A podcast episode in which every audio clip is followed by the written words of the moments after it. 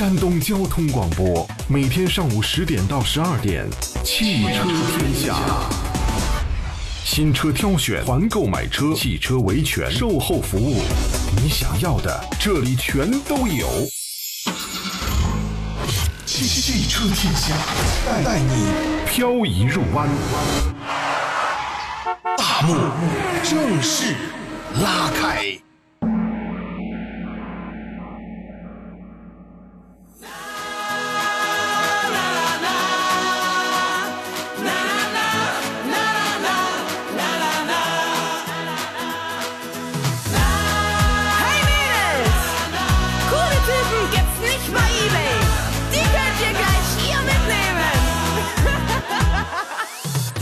来喽！上午好，诸位，欢迎在礼拜四，现在是上午的十点零四分，准点来到山东交通广播，开拔启航，为期两个小时的专业汽车节目《汽车天下》，我是杨洋，在济南问候全省的汽车朋友们。我们总是有听众啊，上班比我早多了，嗯，呃，诚信是本分，这是我们临沂的朋友，我半我这个算是我半个老乡了，在今天上午十点整的时候就发一微信说，每天上午十点坐等杨仔的节目，哎。养成一个非常美好的、非常良好的收听习惯，是一件是让多方啊都乐此不疲的事情，是吧？每天每周七天，每天上午的十点到十二点这两个小时当中，您就记好了，雷打不动，锁定山东交通广播，锁定我们的汽车天下节目就 OK 了。时间呢，转眼之间已经到了周四了。自打立秋之后呢，我我才突然明白什么叫一叶知秋啊，天气确实凉快了不少。希望今天呢，你的心情不错啊，一切的努力、认真都可以让你觉得，哎，我活得特别的踏踏实实。今天的前一个小时是这样安排的，我们聊聊这个新车的对比挑选跟选车买车相关的一切问题。然后后后一个小时呢，周四我们要聊的是维修保养方面的内容啊，欢迎各位可以对号入座。当然，现在的车可能也不太那么容易坏了，是吧？那保养方面啊，小问题方面有什么要关注的，可以在十一点之后来进行提问啊。那么直播间此刻开通了两路电话，号码是零五三幺八二九二六零六零或零五三幺八二九二七零七零。对于那些什么选车买车拿不定主意的，又表述挺挺麻烦的，麻烦你直接打电话吧。另外呢，你还可以在山东交通广播的微信公众号里边，现在来收听收看我们节目的音频跟视频的直播。各位可以留言互动，在山东交广的微信公众号里边发送“天下”两个字呢，可以加入到我们节目的车友微信群。抖音号刚刚开通了直播，各位请搜索“杨洋侃车”，第一个“杨”是木字旁，第二个“杨”是提手旁，单人旁，侃大山了侃。看我的直播，我们只需要关注，成为我们的听众，成为我们的粉丝，然后进行提问就可以了啊。那么除此以外呢，在抖音、在快手、在新浪微博、喜马拉雅、微信公众号等等等等，您都可以搜那四个字，全可以找到我啊。今天做上宾呢是来自北京戴通汽车科技的总监何志茂何工，你好，大官人。主持人好，听众朋友大家好。咱们先说几款新车方面的消息啊，随后就回复大家各自形形色色的一些问题。其实呢，我无意制造饥饿营销啊，这事儿呢是宝马制造的，而且呢，这个品牌它非常擅长制造。你你想啊，以往我们看到啊，就是新的改款车型出来之前呢，几个月开外，你比如说呃三五个月开外，老款开始降价。哎，越到了临近新款马上要上市了，老款它开始涨价了。我们为什么要说这个事儿呢？近日有消息声称，国内现款的宝马五系呢，将在十一月份以后全系停产。那个 G 三零的五系标轴是已经在六月六月份已经停产了，然后那个 G 三八的 PHEV 就是这个插电混动版本，将从下个月九月份开始停产。那么五系的长轴 G 三八，这是大家买了最多的那个车，将从今年十一月以后正式停产。那么也就是说，也许从今年十二月份开始，你还能陆陆续续还能买到五系的长轴版的车型，但是据说是无法支持选装了，就卖量少一辆那种感觉了。那么新款呢，国产一代的全新的五系，包括 i 五电动版，将从明年的明年的一月一月份开始正式投产。何工怎么办呢？现在有有一个问题就摆在我们很多消费者的这个面前了，是等新款还是买现款呢？您的意见是什么呢？呃，新款本次这个宝马的改款，这个五系的改款的话，它是比较大的换代的改款，它从三八啊到呃到六呃六几六八嘛，嗯，啊，然后到这样的一个这个呃换代的话，首先从车的外观有一个较大变化，车的内饰布局也是采用了大连屏，啊、这个鸡腿挡把没有了，换成了兰花指，是，啊，然后整体的这个氛围也不一样了，所以说，啊，主要是看个人的喜好吧。有些有些车友他就喜欢买新嗯，啊，那你要不喜欢旧款，那你就等着。你看现款其实还是很经典的。对，对吧？对于我们有的朋友可能就花开两朵讲，有的人说啊，你这个内饰太老套了，太老套了。但是呢，当你看到新款的时候，哎，有一波人会说，哇，好漂亮，双联屏 iDrive 8 ID8 的操作系统，跟这个系统配一定是兰花指。但是还有一部分人觉得你这已经不宝马了，你已经不经典了。而且内饰就相当相当的这个智能。其实我呢，那个 ID 八的系统我早就用上了，我个人觉得啊，它除了 UI 设计包括操作流畅度要好一点之外，我无感，因为他们不会增加太强的那些个像像特斯拉、像国产的一些电动车，就是那么高科技的一些智能化的功能，它不会的。这个老牌企业它不是搞这个东西的，对吧？呃，刚才您提到新一代的国产五系，它不仅是外观方面真的更加的犀利，双肾更大了，内饰方面会大面积的去延续全全新一代的呃七系跟 i 系的配置，包括听说也可以加装后排的巨幕。我前段时间开七四零那个后排的那个八 K OLED 的那个屏幕，当时选装是多少钱来着？三四万块钱，好像是。那个倾角呢，有的时候你会不舒服。啊，反正就是多了一个功能吧。你后排尊贵的家人、尊贵的乘客，只要不嫌晕车的话，你是可以盯着那个屏幕看，清晰度是真不错。一台五系，因为五系的尺寸没那么大，啊，如果说在它后边也选这么一个屏幕的话，你觉得有用吗？对吧？大家可以考虑一下这个问题。所以现在摆在你们面前的一个问题是：喜欢五系的车主买现款还是等新款了啊？然后呢，再说一下领克零八，八月八号呢，前天领克零八的 EMP 已经正式公布了一个预售价格，预售是二十一万八到二十七万八。何工，你觉得这个价格还能降多少？啊，这个降价幅度取决于它对于，呃，车型的这个市场表现。我觉得降是肯定的，降是肯定的，就看降多少。对我个人预计，你看二十一万八的二到二十七万八，低配我觉得能降一万五左右，一万五到一万八，我们猜一个啊，咱俩就赌一个肉夹馍的好吧？呃，这是一个预售价，那这个其实我们之前就说过，领克出这种车它不可能低于二十万。它有可能是幺九九八什么这种都是有可能，但是你不可能太低了，对吧？同时它还出了一个 EMP 的时间限量版，那个价格会更贵，二十八万八。它是一款，首先它为什么不会太便宜啊？它不是紧凑级，它是一款中级 SUV，而且它用的是一个插电混动系统，而且它是 CMA EVO 这个全新架构的首款战略车型，这个架构平台本身就挺好的，它就挺值钱的。然后设计的什么的 The Next Day 的那个设计语言就是相当高的那种辨识度，太酷了！各位可以去看看它那个照片。啊，外后视镜呢？它的这个外后视镜啊，它没有跟 A 柱连在一起，那所以你就想想，它是安在那个车门子上了，你知道吗？车身尺寸四米八的这个四米八二的车长，两米八四八的轴距，这是一个典型的一个中级尺寸了。另外内饰方面也非常的律动，很有年轻态，配了一个九十二英寸的 AR 的抬头显示 HUD。呃，据说可以在停车的时候呢，在十米位置成像距离形成一个 AR 的巨幕影厅，就是你老偷看别人去了，是吧？就这意思。然后配了一个十二点三英寸的一个全液晶仪表，就是驾驶者的交互体验这块一定会很好啊。然后车机呢也不再用什么其他的极客啊，呃，银河 OS 那些都 no no，它直接用 Link 的 Flyme Auto，就是我收购了魅族手机之后的我的 Flyme Auto，这是目前他们这个品牌家里的一个最好的一个车机系统吧。哈曼卡顿音响，二十三个喇叭。三 D 环绕，五座布局，奶帕真皮，加热通风按摩均有。然后呢，这套 EMP 的这个系统大家应该都很熟了吧？都，零到一百公里四点六，三电机，四驱，三元锂，不到四十度电，CLTC 是两百四十五公里，这是纯电续航，综合能跑到一千四百公里，亏电油耗五点五升，二十八分钟就可以从百分之三十充到百分之八十，支持三点三度的这个对外放电功能，三点三千瓦。所以这个是它的一个基本信息。您觉得听上去它，你觉得它有竞争力吗？何工，何工，来，请导播重新连一下何工。这个从领克零八开始，各位请注意，领克品牌也将主攻新能源车型了。原来你说什么领克零六有一个新能源，领克零九也有一个啊，但是我觉得呢，那个还不是彻头彻尾，至少从这个设计上，它不是彻头彻尾。啊，现在从领克零八开始呢，它非常注重什么呢？科技，还有舒适性的这种打造，而且对于消费者这种个性化的需求，它非常注重这种打造。而你从一些小的细节上，你就完全就能看得出来啊。何工，请您来说一下，你觉得领克零八这个车会不会产生一个比较强的竞争力？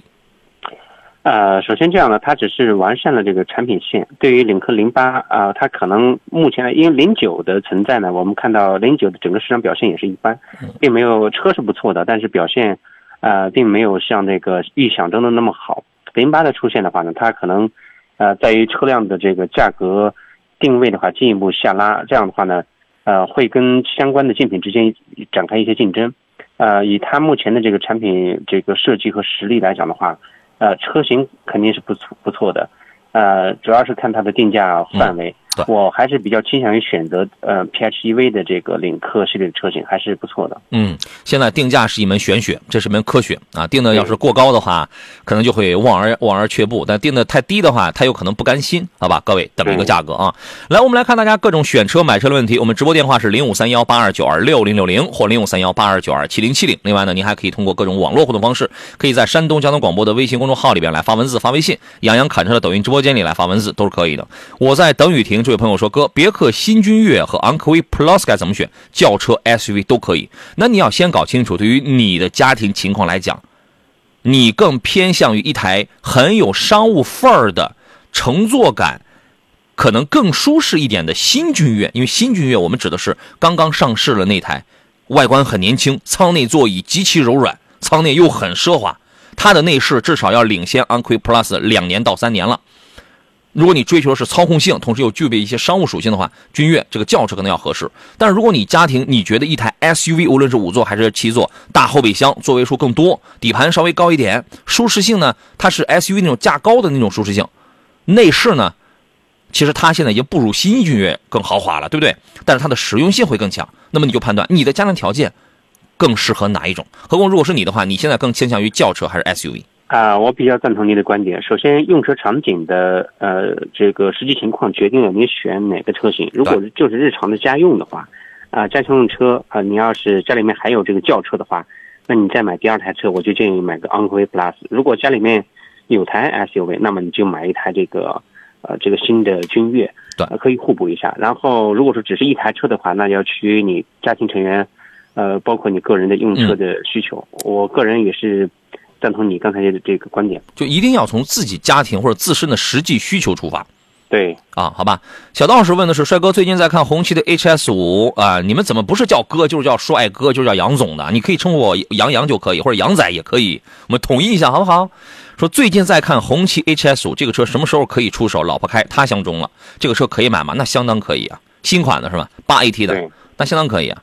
你现在你就等一个价格优惠就好了，现在是十八左右起价，你等一个优惠，呃，何工觉得等再等几个月，十一月啊，应该是等不了太久，因为前段时间的话，有车友买到了这个啊，就是换款之前的六 AT 五啊。好，您稍等，马上回来。来，我们继续回到节目当中来。何工，你刚才说那个之前朋友买的是六 AT 的那一款吗？对，六 AT 的，它那个优惠幅度还是比较大的。目前来讲，二三款的这个车型它改换了，呃，八 AT 的这个变速箱总成，动力的话，整个性能输出方面来讲，要比上一代要好。嗯，呃，所以说我就建议您买的话呢，也是可以去呃聊一下。目前来讲的话，这个车官方。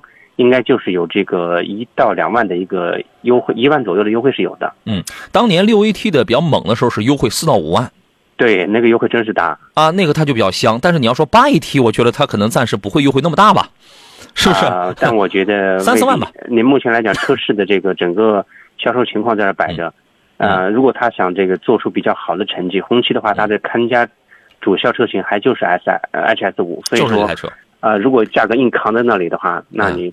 消失的这个市场份额不弥补不回来的，对，基于你看，它从六 AT 改成八 AT，基本上等于是加量，但是没加价，对，它没怎么加价，所以说呢，刨去成本来讲的话，你要想它再优惠到五万，我觉得这种可能性会非常的非常的低，有，但是会非常的低，所以呢，优惠三到四万之间，四万做你可以理解为是一个上限左右，差不多就可以下手。那么当然要付出时间成本，那你得等啊，人人这个车刚上市一个一个多月吧，还不到两个月呢，还。你觉得他就得优惠四万？那不可能的，等就好了。对，好吧。回江南问说：“杨洋，叉 T 四怎么样？城市代步，女士开，选哪一款比较合适？同价位的 SUV 还有什么推荐？女士如果说就想就喜欢选想选一个豪华品牌的，尺寸别太大的这种 SUV 的话，叉 T 四、沃尔沃叉 C 四零，因为奥迪 Q 三这种你买一点四 T 的这个就就可以了，或者等那个呃宝马 X 一降降价，买个二点零 T 的 X 一，就这种它是合适的。”空间都不会特别的大，是吧？它叉 T 四这个车，您觉得适合它吗？呃，女士来用的话，这几款小型紧凑型的 SUV 都是可以的。嗯，是可以的。这个车呢，其实说白了就是一个前排车，后排实用性比较差，这减震底盘调教很硬，加速比较猛。牌子是豪华的，内饰已经不豪华了。叉 T 四、叉 T 五、叉 T 六都已经讲内饰都已经不豪华了。包括雪花这位朋友也问到了叉 T 五跟沃尔沃的 XC 六零是吧？选哪一个合适？我觉得这个要看，首先得看你是什么样的人。杨老师算命时间，这不能算命啊，这个不能瞎算。就说这个东西啊，望闻问切，看人下药，看人下菜。有的人他很张扬的，你让他去买沃尔沃 XC 六零，那你跟杀了他似的。五十岁是吧？对，把这些条件交代清楚很重要。那有些人是很低调的，有些人是很注重性价比，很注重舱内的皮子有没有味儿，主动安全配置高不高。那有的人不管那些，我就要空间大点，底盘硬点，好开。开这一开出去，别人都认为我豪华，追求不一样是吧？何工，您这个岁数，您什么岁数？您这个岁数倾向于哪一个？啊、其实这两款车型的话，我建议他去试一下，都可以嗯。呃，并不是说呃张扬不张扬的问题。目前来讲的话，我见过的啊、一些这个叔叔啊，嗯，呃，人六十多、七十多岁了，直接买一台这个呃这个宝马叉五，嗯或者是这个途锐，嗯啊、或者是这个呃凯宴都有。嗯哦、所以说并不是说这个年龄呃的限制呢，就就就限制了你必必须要买一个相对低调一点的车。这个不绝对。哎、不绝对，这对这个叉 C 六零的话也没问题。呃，我个人会觉得在这里边，XT 五呢，它有价格优势，它性价比是不错的还是比较有诱惑力的。啊。它就是那种，你想，而呃，叉 T 五最便宜的时候就二十多万，对吧？对，它就是那种外放的，就是那种豪华，底盘开起来也偏硬一点，空间什么也都 OK，对吧？但是呢，XC 六零呢，这个车我觉得可买力也很强，它在于什么？它的短板啊，就是可能它的使用换件成本要比凯迪还要再贵一点，后排空间挺小的，后排有高高的地台的隆起，加加上使用成本，但是它的香的地方在哪？就刚才我我提到，舱内的用料真的很环保，那皮子没味儿的，很环保，人家很注重这个的。车机虽然是一般的，中控也不见得多漂亮，但是人家的主动安全配置几乎是标配，是拉满的，而且这车开起来底盘也很运动，主动安全配置还很高，料子还环保，所以我觉得，如果你不是那种特别张扬，咱就五十岁的话，我反而我真的我会倾向于这个，个人意见仅供参考啊。悟空小道士说，上次听老师讲了锐界 L 不建议，后来我看了一下讲解，底盘确实减配了。那这欢迎去验证我所说的一些东西，欢迎去验证什么叫 CD 四降级成了 C 二，你去验证就能明白啊。有朋友问的是大众 ID 三这个车怎么样啊？买啊，何工您推荐吗？呃，目前来讲的话，ID 三的话，价格已经是降到了呃一个低点。嗯很多车友的话，看到这个车型的主要第一反应就是，啊呃这个车型呃性价比还是不错。是啊、其实横向来比，拉开横向来比的话，呃，实际上这个大众的 ID 系列的车型，它所存在的问题是在于，呃，车机和续航，嗯呃，这块这两块的话，它并不不具有这个较强的竞争力。是，如果说你能接受这些问题的话，那你选个大众 ID 三也没问题。嗯那那您觉得它最大的竞争力是在于操控吗？操控谈不上啊，操控的目前来讲，自主品牌的造车新势力的这些同级别的车，性能各方面来讲它，不弱于它的车，大的比比皆是。啊，不不不，你看同价位，因为它现在已它现在已经降到了十一二万了嘛，没错它的操控性绝对比比亚迪海豚这样的车操控性好太多了。啊，比嗯呃对十万，它已经是到它在十一十二万左右，是，海豚的话在十万左右的这个车型，所以说它它还还它还是有区别的。嗯我们买这个 ID 系列的车呢，你可以说它可能配置不高，尤其是 ID 三呢，是来自于欧洲的一些理念，欧洲讲什么讲极简设计主义嘛，哎，配置真的是不高啊，然后空间呢好像也不是特别大。但是开起来还是蛮灵动。有人会说你是八年十六万的电池质保呢，说你为什么不送一个终生啊？这个 i 整所有的 ID 系列都都不会送你终生的，对，终生其实没那么大的意义啊！你仔细想想，你能开多久是吧？而且呢，还有一个就是所有的 ID 系列都是前盘后鼓的刹车，但是后来你开起来之后，你发现这个这个它这玩意儿对车也也是影响不大，所以这个车呢属属于是一个挺好开的那么一个电动车，就是何工刚才讲的，配置不高，续航里程不太长。你要去接受一下这个东西，你作为一个中中短途这种代步，我觉得没有问题啊。听到楚云说：“杨老师上午好，我在枣庄向您问好，又来向你学习进步了啊，谢谢吧。”呃，像象山行说锐界呢，当时还挺中意的，现在开始看别的。你看别的是对的，锐界 Plus 是台很好的车，锐界 L 的底盘就一般了。独角兽问的是 A6L 的五五动感旗舰和奔驰 E300L 的豪华怎么去选？那么现在是三十三岁，做的是金融工作啊，您会怎么来看这个问题呢？呃，如果这个从他的这个工作场景来讲的话，如果说你想低调一点，那就选个 A 六的五五。如果说正常来讲呢是，呃，从事这种金融工作的话，我觉得那奔驰 E 三百可能还是首选。其实这俩车都可以买，对，跟他的这个工种啊，这个工作都挺匹配的，很商务，相对来讲既有奢华，但是也呃这这个既是豪华品牌，但是说实话，无论是 E 三百还是 A 六，现在都没有人觉得那么的高调了，都没有了。它跟你的工作都是匹配了。那么，如果你这里边，如果你个人工作之余，你还想，我们说了这个是车风啊，我觉得都这个是无所谓。如果你工作之余还想要动力操控要好，那我觉得 A 六的五五在这里边性价比肯定是高的，它性价比肯定是高的。但是如果你觉得谁的内饰仿佛更前卫，更有更具科技感的话，E 三百在这块做的要好一些。舍一个，你的第一直觉是什么？你第啊你你你最看重的第一直觉是什么？是吧？对，你考虑。野蔷薇问的是宝马 i 三、iX 三、奥迪 Q 五的 e-tron，还有特斯拉的 Model Y，选哪个比较好？你这个从二十万跨到多少钱？跨到四十万了三十五万。嗯、啊，对，跨到三十万以上了。你想咋地？你能不能给我们？呃刚好我们还有一位烟台的一位叫张照的朋友也发一微信，问了也是宝马 X 三可以买吗？三十五万或者有什么推荐吗？三十五万现在买的是低买，它就俩配置嘛。你三十五万买的是那个领先版嘛，是吧？X 三不要买领，不要买领先，买买那个那个高配的那个创领版，买那个十八喇叭的十六还是十八喇叭的哈曼卡顿，然后主要是那个主动安全配置，你那个低配是没有的，没差几万块吧？野蔷薇，你跟我们来说一下，你的预算是怎么样的呀？你的这个使用场景大概是什么样？你看，二十六万三的 Model Y，是吧？然后还有呃，同样也有什么二十几万的 i 三，三十几万的 Q 五，然后三十到四十万的 i 叉三，你能不能跟我们再细致再描述一下？何工，我们先说一下这个 i 叉三这台车子，您觉得怎么样？何工啊，呃，如果就是这个两款车之间去选的话，我可能还是倾向于选择 i 三。你在 i 三和 iX 三当中倾向于 i 三，对，呃，是因为它的这个后排空间比较宽裕吗？啊、相对于来讲的话，i 三的性价比呃可能更嗯合适一点。便宜啊，从多次的多多个场景的这个呃这个测试来看的话嗯，i 三它也是比较强的，所以说，呃，我认我认为在三十万以内，二十五嗯到三十这个区间，嗯，二十多一点这个选择一个 i 三是比较合适的。他看这他看这四个车啊，我们可以分开来说一下。我们可以先说 iX 三啊，iX 三的缺点是什么？续航里程不会特别长。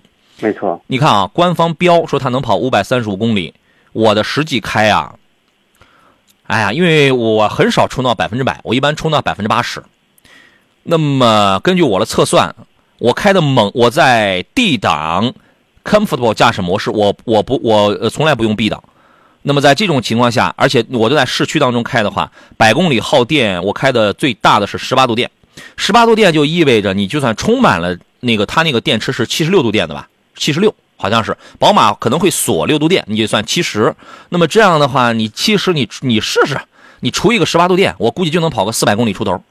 这但是力磁同步电机的优点是什么？因为 i 三跟 i 叉三是一样的啊，力磁同步电机是跑得慢，费电。跑在一百公里左右的时候，是它最省电的这个区域，啊、超过一百二，它又开始费电了。所以你会发现，有时候你在高架桥或者在一些允许在一百、一百一的时候跑的时候，它的电耗的并不快。呃，i 叉三开起来很舒服，宝马包括 i 三，它的自适应刹车功能非常线性，非常舒服。但是 i 叉三的一个很大的一个缺点是后排空间很小。比 i 三要小很多，所以和我我非常赞同何工说的那个 i 三的性价比高。为什么？i 三曾经就卖过二十四万，二十四万买一个大后排的一个大，那那个配性价比当然高了，但是 i 三的配置低，比 i 叉三的配置要低很多。i 叉三是一台生产于东北，它是大东工厂还是还是铁西工厂，我忘了。但是是销往全球的车，你要记住这句话：i 叉三是一台全球车，在中国生产，全球车。那么 i 三你花二十多万，你你也能买，驾驶感受差不太多，但是它配置很低，你需要选装。所以这俩车它会让你这个怎么着，开起来很舒服，但是轮胎薄也是颠。Model Y 呢，这是一个电子产品，这是个智能产品，二十六万三，便宜吧？但是这个车没有什么舒适性，它是一张名，它是一张社交名片。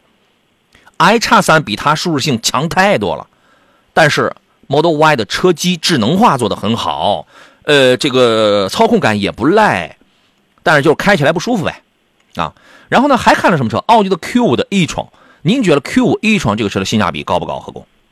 呃，Q 五 e 创的话，呃我们看到这个整体的市场表现也是一般，但整车来讲的话，它现在优惠幅度确实是不小的。啊啊、这个车型的话，我并不是特别的特别的看好，就是说在这几款车里面，性价比比较高的还就是 i 三。对，如果说你要是想买一款这个 SUV 的话呢，那在 i 叉三和奥迪 Q 五 e 创和 Model Y 三车之间，嗯，啊、你看你的购车预算，预算是多少，然后再去选择它就行了。好吧，你注意听，我们在说的是它的一些区别，你别自顾自的光光在这儿说 i 三，我看的是高配版，落地三十一万九，高配版那个我我我们刚才虽然在说那个二十四是吧？但你就是高配落地三十一万九，也是这几个车里边相对来讲也就比 Model Y 贵一点，对不对？也比 i 叉三那种车它也它也是便宜的。我不知道你落地三十一万九的这个车有没有五 AU，好像是够呛，我印象当中应该是没有。你可能是得选装，因为这玩意儿你要是不选，你以后你就没得选，你就没得机会。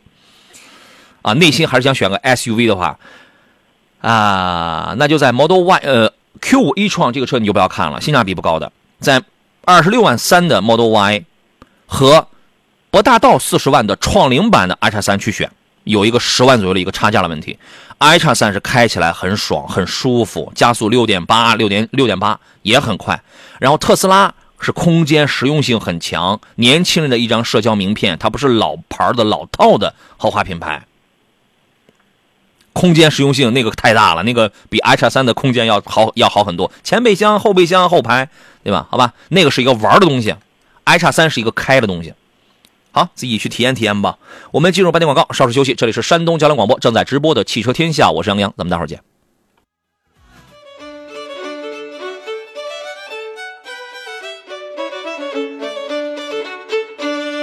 青春，快乐，一路同行。FM 一零一点一，山东交通广播。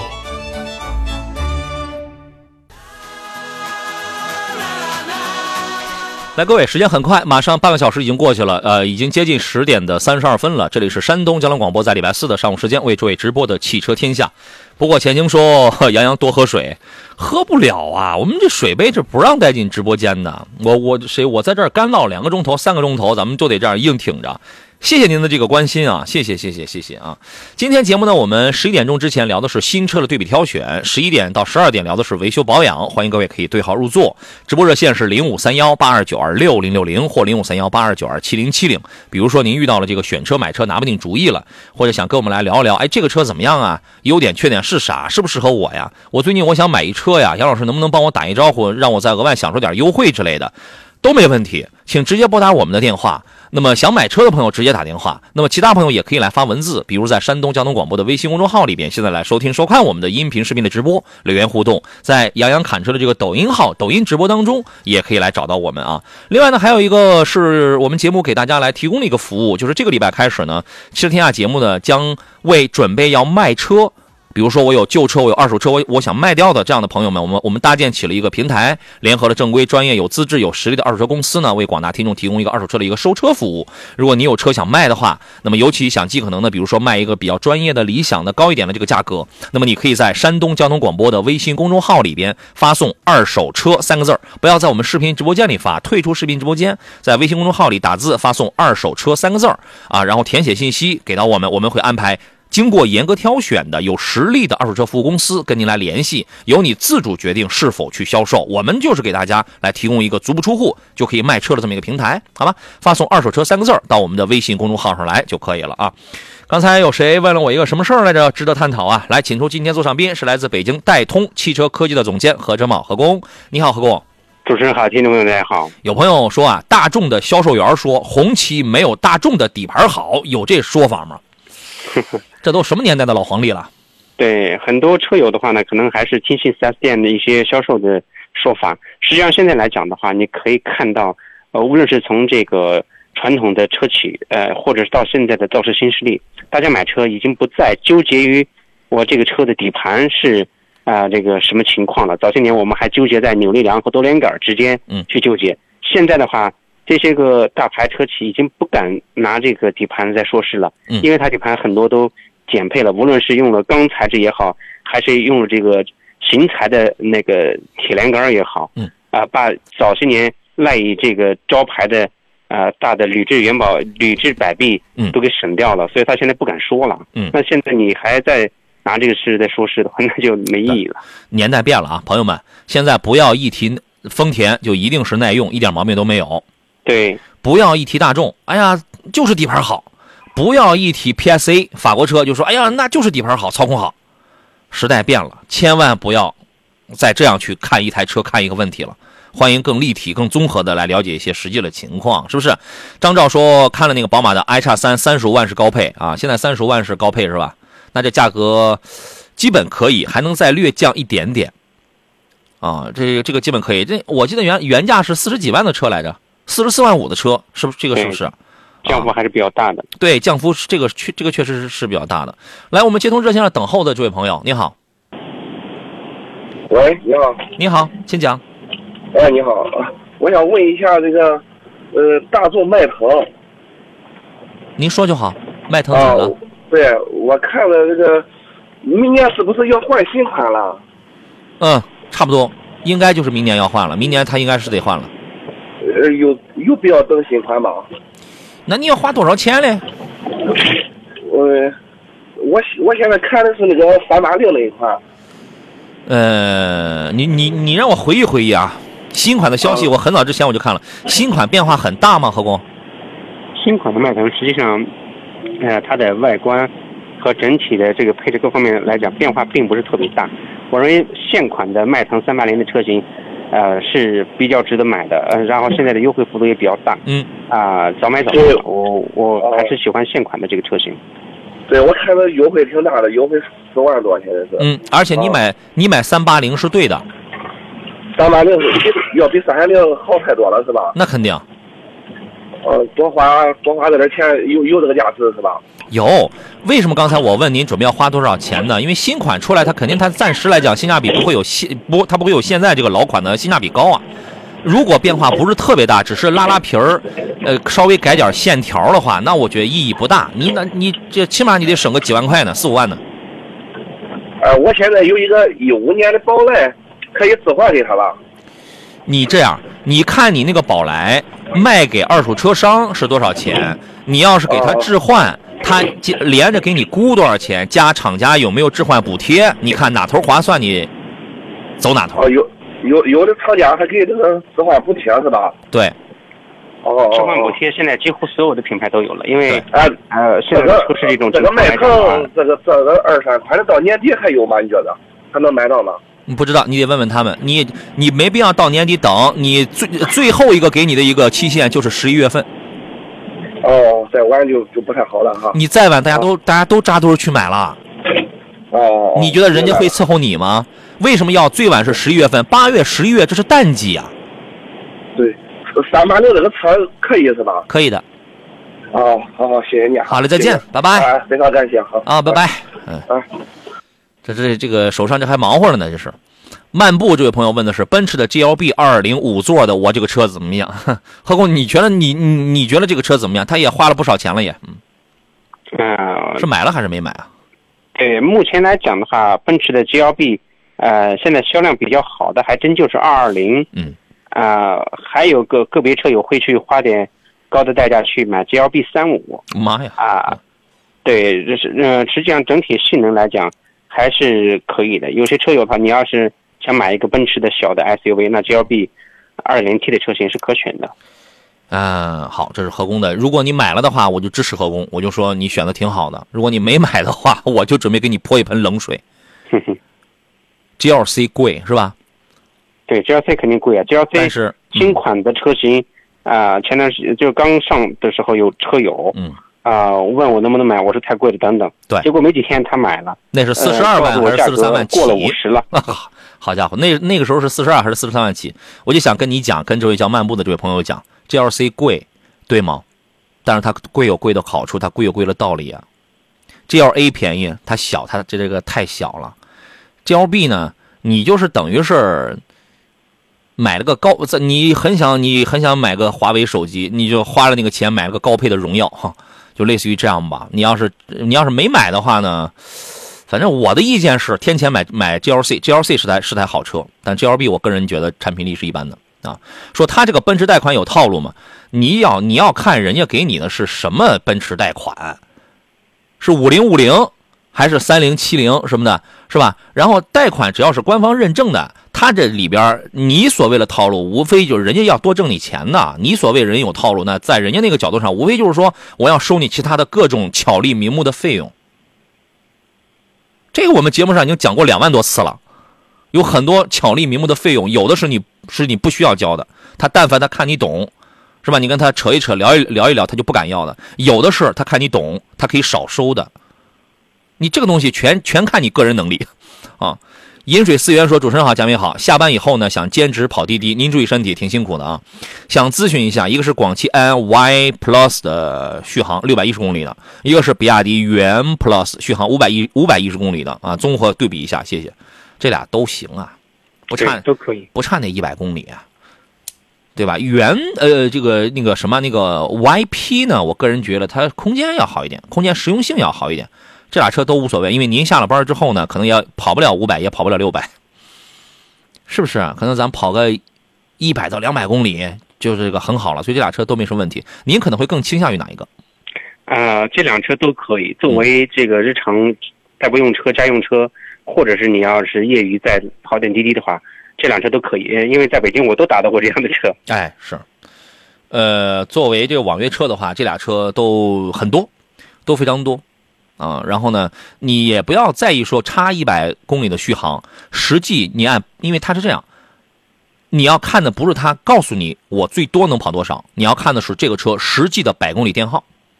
也许 YP 说能跑六百一十公里，但它但它的百公里电耗是十八度电。那么比亚迪元说，我只能跑五百一十公里，但我的百公里电耗只是十六度电。那你算一算，谁跑了谁跑了远？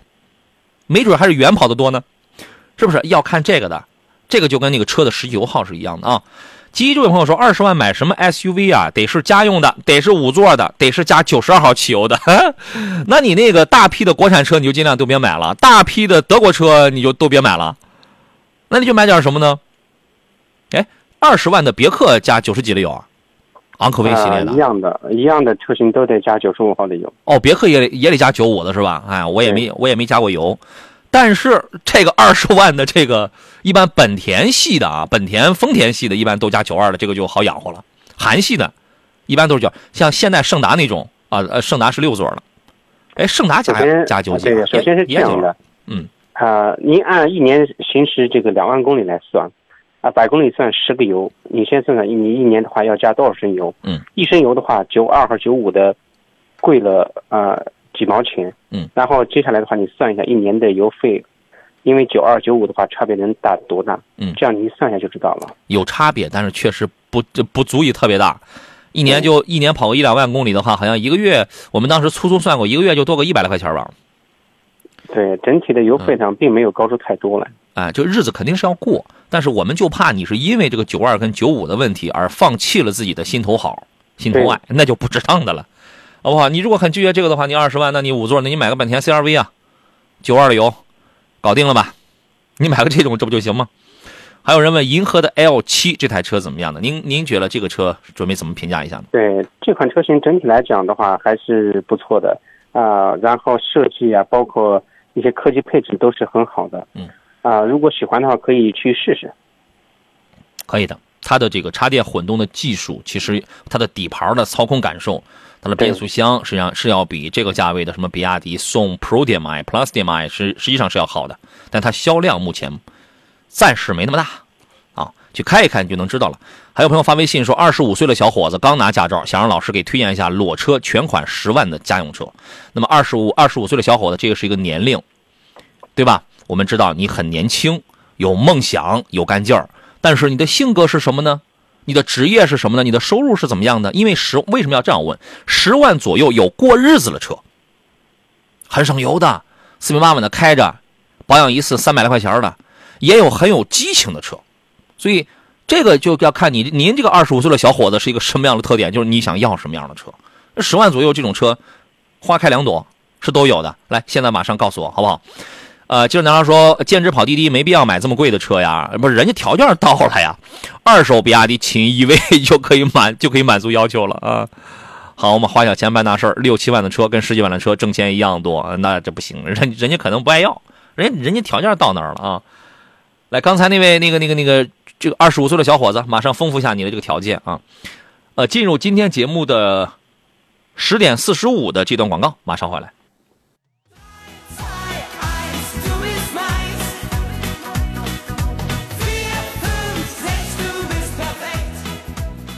来，我们继续回到节目当中来啊。二十二十五岁的小伙子，马上跟我们来说，来丰富一下你的这个条件，我们给你一个标准答案啊。呃，还有朋友叫做 Aaron，他说 CT 六和 S 九零怎么选比较好？价格多少是比较合理的？这个定价不是我们定的，好不好？咱能不能这个？你可以提前通过网络了解一下这个车友的这个车友圈的价格，然后货比三家一下，对吧？去比较一下。这个不是说我们觉得多少合理。S 九零在今年是二三年，三年以前，这个车卖过二十几万来着，最便宜的时候，二十八九万的话是有的，哦，可能还更低，可能是更低。更低哈。对对对那就是，T 四的 T 四的车型价哎格会更低一点。对对对，那个那个时候嗯二十几万就挂一个很小的个零头，对，我说不准了，就是那那一年的时候，辉昂卖多少钱？二十四万，哎，大众辉昂没错。二零年左右的时候，但现在可能没那么个没那么个价了啊。一个是 CT 六，一个是 S 九零，您会给一个什么样的建议呢？何工？呃，主要主要是看那个个人的年龄和这个阶段吧。我觉得这两台车型，我对 S 九零的内饰我一直是不太感冒的。是对于这个呃 CT 六的话呢，呃，这个是车型也还是也还可以的。我我还是比较啊、建议他去看看凯迪拉克的 CT 六。哎，凯迪拉克 CT 六可能会，这这个钻石，无论是外观钻石切割的风格，还是还是内饰的这种设计更前卫。对对对，更前卫。九零的好，九零的好处就是它适合一定身份啊、一定职业、一定年龄的这样的群体，很低调，反而是一种儒雅。而且呢，主动安全配置确实是比较高。但沃尔沃的车，你只要是六零开始往上走的车，基本配置都挺高，主动安全的这一块儿好吧？我觉得这是一种两种车风，你去看一看啊。嗯，我们先先接热线上等候的这位朋友吧。你好，你好，哎，你好，电话接通了哎，。你好，杨仔。哎，Hello，我是杨仔。Hello，Hello，我哎总听天天听你的广播。哦，嗯谢谢啊。那个我是多多表扬，我想咨询一下，买一辆这个一汽丰田的卡罗拉怎么样？这车怎么样？您多大年龄？什么用途五十呃家用，啊？五十家用就是家用。可以的，买个一点二 T 的可以的。呃，他们说这个，它有一个一汽丰田卡罗拉和一个广汽那个雷凌，它是两种车是吧？呃，两两个牌子，两个样子，但是是一款车。一款车，这个你这个混电混电混电那个可以吧？一汽丰田卡罗拉您一年能跑几万公里呢？一万也到不了。哈，那你多花那个钱干嘛呢？您就买个一点二 T 的卡罗拉也行，是吧？这个它本身油耗也不高。它那个价位得得大约多少？卡罗拉现在是不是差不多也能降到十万左右或者十万以里了？都降了是吧？对，现在降价，因为现在是这样，就是今年到现在为止，大家可能嗯不太了解或者不不一定能够相信是什么呢？丰田、日产、本田销量，咱不说腰斩，百分之三十几的下滑，这个是有的。嗯，我我到从广播上都了解这些这些了解。对，所以说现在就是降价求生嘛。这个车和、哦那行，嗯，那我嗯、我我就有数了，谢谢你啊。好，好嘞，好嘞，再见好嘞，啊你，的节目越办越好啊。好嘞，谢谢啊，没事就来哎表扬一下我们哈，好嘞，再哎见，，再见，好嘞。好五十岁的朋友买个一点二 T 卡罗拉，我觉得还是合适的。但是如果说咱对吧？哎，他这个车我觉得就适合他了。如果说你说咱就不用说二十来岁，何况就咱们这年龄，咱们四十上下的啊，你会选这种车吗？我不会选了。我也不会嗯，啊。如果就家庭呃用车代步来讲的话，这个车也是可以的。嗯，但是到我们这个年龄来讲的话，我可能不会去选它了。对刚才那二十五岁的小伙子，你因为他发微信说经济实惠的吧，你要不要给他推荐一下这个车？十万块钱的经济实惠的，没错，这个像类似卡罗拉这样的车型，包括比亚迪的呃那个秦的 DMI 的车型，十万左右的，啊，包括电车的啊，都可以。现在十万左右的车型可选的范围很大。应该是人生第一辆车是吧？人生第一辆车呢，可以看个油车是吧？但是你要说经济实惠，我觉得没有问题。一点六升的新轩逸，一点五升的朗逸，一点二 T 的卡罗拉，都很经济实惠。但你二十五岁啊，兄弟，我想知道你五十岁的时候准备要开什么呢？开 GTR 吗？你二十五岁的时候你这么，对呀、是哈，也应该在意经济实惠的问题。对，可不可以考虑一个，呃，sorry，一个马自达的长安马自达昂克赛拉二点零升？昂克赛拉的车型一点五的车型裸车才八点几万。对，嗯，那那十万左右，你看二，我为什么给你推荐二点零升的这个？它保值一定比前头我们说的那三个差，经济性也一定可能不一定有前三个好，我觉得大概率是不如他们好，但是它相对而言，它既兼顾了经济性，又兼顾了操控性啊！你二十五岁啊，嗯，考虑考虑。啊，如果你那些我都不在乎，我刚拿驾照，我就慢慢开吧，就就我这这个小水平的，你在前三个车里边挑一挑，朗逸也行，轩逸也行，卡罗拉也行，把朗逸和轩逸排在最前边。为什么呢？因为这两台车在过去的这半年当中，又是销量最好的两台轿车。啊，我们接通东营的这位朋友，你好，啊喂，你好，你好，请讲。哎，你好，你好，我我刚买了一个那个福特的一个全顺啊，嗯然后我今天无意间调出它那个 DCF 碳载量来了，嗯新车的话是百分之七十三，嗯，现在这个车我开了两天，开了一百多公里，我想问一下正常吗？哦，这个我不太，这个我不太清楚，何工了解吗？呃，我刚才没太听清楚是调出来了什么。碳载量是吧？对，DPF 的碳载量，嗯，就是柴油车的 DPF 是吧？对，对呃，对于柴油车来讲的话呢，呃，你频繁的启动，然后呢，你并没有并没有在这个路上，呃，中高速的行驶，那这种情况的话，它对于这个，呃，DPF 就是柴油颗粒物捕捉器的，呃，碳载量的话，它速度呃是率会高一点。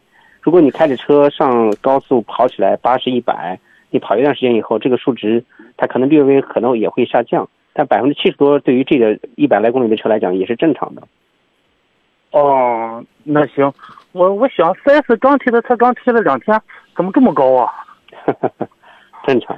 这个他接下来应该怎么办呢？现在还这个刚跑了一百来公里，这应该也达不到清洗的这个这个标准吧？嗯，没有，它有自清洁，然后现在还没有到这个呃这个时间，你正常开就行了。嗯，多开多开开。首保的时候回去到四 S 店上让他们检查一下看看。好，好嘞，柴柴油的 DPF，汽油的 GPF 就是很容易因为开的少的时候它容易脏堵啊。好吧，好这样啊，好嘞，再见。哎，谢谢。嗯，不客气。呃，二十五岁了小伙子说，刚参加工作，我就想练车的。谢谢老师啊，练车是没有问题。你比如说啊，你如果是怀着这种想法的话，你一定要买保值率很好的车子。你两三年这个车你练好了之后，你把它卖掉，也许你的下一步人生，你的下一辆车，那就是直接是来操控性比较好的二三十万这种级别的，对吧？那你就买什么新轩逸或者是朗逸这样的，体量大。这些车都比较保值。对，很保很保值，就在短期内你要卖车的话，你的损失小啊，就这意思啊。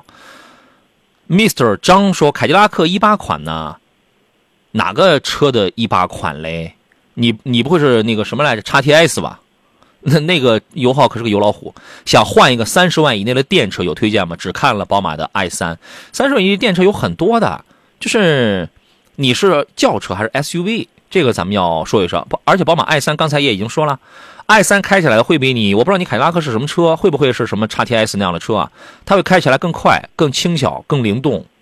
节能那都那都不用提了，那是水到渠成的事儿，只要你不卖车，对吧？你得说清楚你看的是什么车啊。何工还有什么其他的一些，管它是什么车种车型的，您还有什么推荐吗？对，首先预算在这摆着三十万左右，那可选的车型范围就很大了。是啊，啊、如果看好这个 i 三的话，那也是没问题的。嗯，呃，轿车也好，还是 SUV 也好，纯电的车型，呃，可选的范围很大呢。很多的，对吧？如果你现在你只是在初步的一个考察阶段的话，你随便找一个汽车网站，你把它拉出来，好家伙，你那那你这三十万，什么就国产的高端的啊，智己的、非凡的，呃，豪华品牌的，什么宝马的、Smart 了、特斯拉的，很多啊，你全能买，好吧？啊，叉 TS 还真是叉 TS，换三十左右，不要太低价格的，呃不。我们我关心的不是价格的问题，我关心的是你车型的问题，好吧？你可以先找一网站，你先随便先拉出那些车来，然后你好好考虑一下你要什么车种。你注意，你一定要注意听，你不要只问，你要注意听我我在说什么，是这意思。周玲玲说开了一下朋友的轿车，感觉比 SUV 好开，尤其是转弯的时候啊。轿车一般来讲的话，它的操控性可能会在线的啊。福香烧烤问的是坦克三百有什么建议？没什么建议，我就建议你买一个配置，就买越野版。别的建议我我没有。何工的啊、对于这个范围，这这个范围呢，可选的车型比较多，主要是它的具体范围能缩是缩小一点为好。对他，你就是他可能喜看好了坦克三百，有什么建议呢？是哪个配置还是怎么着？我觉得无所谓，看你预算。那么我个人会推荐的一个配置是越野版。然后呢，其他的无所谓啊。你要说你担心它油耗吗？你既然选这车，你就不要考虑油耗的问题，是不是？玩嘛，车很好，也可以改装，也可以加装，车很好。还有人问的是什么那个？现在怎么着？现在适合呃这个花二十万左右是买电车合适还是买油车合适？你考虑问题的这个方式就不对，它就不对啊。我今天兜里有一百块钱，我媳妇给了我一百块钱。你说我今天中午是炒个辣子鸡吃呢，还是买条鱼吃呢？那谁知道啊？就是这个问题，我们怎么来想？你是什么样的家庭环境？是就使用环境和家庭条件。这个条件我不是我不关心你什么收入，那个不是你使用的场景跟你家里的某一些条件。你家里有几辆车了？你家里只有这一台车吗？然后你的活动半径有多大？充电的基础设施你能搞定吗？等等等等，嗯，就有的朋友一直在这琢磨买油车还是买电车，买油车还是还是买电车，人家电车都开了十年了，你还在这琢磨买油车买电车，不是在研究车，是在研究人。你要先把你自己这个人你先搞明白，我需要什么样的车，对吧？车是冰冷的，人是灵活的，为所以这就是为什么张三跟李四两个完全不一样的人，他们有不一样的需求，来到我们节目上问同样的两款车的对比，他们从我们这儿获得的答案可能是不一样的，啊，很简单的问题。啊，九天揽月说杨总，昂克赛拉出二点零自吸了吗？不，您这是什么问题？这是昂克赛拉，请问它什么时候没有二点零自吸的吗？您这是什么问题？这是推荐这款车吗？推荐，很推荐啊。倒也不是说特别推荐吧，反正它有它自己的缺点，后悬架不行，后排空间短，保值也差。但是它你看啊，刚才那个二十五岁的小伙子，我们为什么想到了这个车？它有点驾驶感。说考虑了日系轿车和阿特兹，除了空间还有什么区别？我的妈呀！你这问题问的我，你这我终于知道你为什么会问出昂克赛拉有没有2.0升的这种这种问题来了。2.5的自吸怎么样？二十左右。2.5的自吸的 Atenza 已经用不了二十万了啊！这个问题你给说说吧。对，首先它在昂克赛拉和这个阿特兹之间的话，到底是要选哪台？因为两车的价格差距和是比较大的。啊、首先这个如果说选昂克赛拉2.0的。指导价呃才九万九啊、嗯、啊，然后这个配置高一点的才十一万两千九，是现在优惠幅度还是比较大的。呃，阿特兹的话，现在我不知道这个车现在还能能不能买得到啊？哎呀，真的，因为这个企业都已经倒了，对呀、库存还没甩完吗？你如果能买得到的话，你抓紧时间买。二点五的阿特兹真的是一台很不错的车，除了就是刹车软、悬架软、刹车软，其他的真不错。就昂克赛拉跟阿特兹，你在这比较什么呢？这就是我和我的父辈啊，是吧？我永远比不了我的父辈。昂克赛拉是跟阿特兹一比是什么鬼？这是底盘级别不一样，底盘不一样，水平不一样。阿特兹从国外到国内已经经历了四代了，这个进化了。昂克赛拉，你说说，他才有几代？三宝问的是汉兰达混动还值得买吗？这车我觉得没什么必要，除非您一年是四五万公里的这种跑法，不然没什么必要。这车毛病多，服务差，车机差。到杨洋侃车的抖音号当中看我们那投诉去，或者在山东交通广播的微信公众号里发送“汉兰达”三个字，了解一下它的它的服务。问和领克零九该怎么去选？我觉得你如果不是真的特别一年能跑几万公里，很在乎那个经济性的话，你去开你去开一下领克零九，你立马就知道什么叫操控好、刹车好、悬架好、隔音好。动力响应好，哎呀，我们很多朋友问问题，他根本就没开过这种车子，好吧？今天上半段咱们到这儿了，谢谢何工，再见。好了，再见。嗯，我们马上要进入今天节目的后一个小时的直播啊，后一个小时咱们就要关注到的是由我的同事武红给大家带来的是汽车天下之维修保养方面的板块内容了啊。各位，如果是车子遇到了一些小小小小的问题啊，或者说在换季立秋了嘛，换季有什么要保养方面要注意的一些内容的话啊，欢迎随时来听节目，来参与到节目当中来。呃，我是杨洋。汽车天下节目是每天上午的十点到十二点准点为您为您直播。明天上午十点，我们关心的是新车和汽车投诉内容啊。明天咱们再见。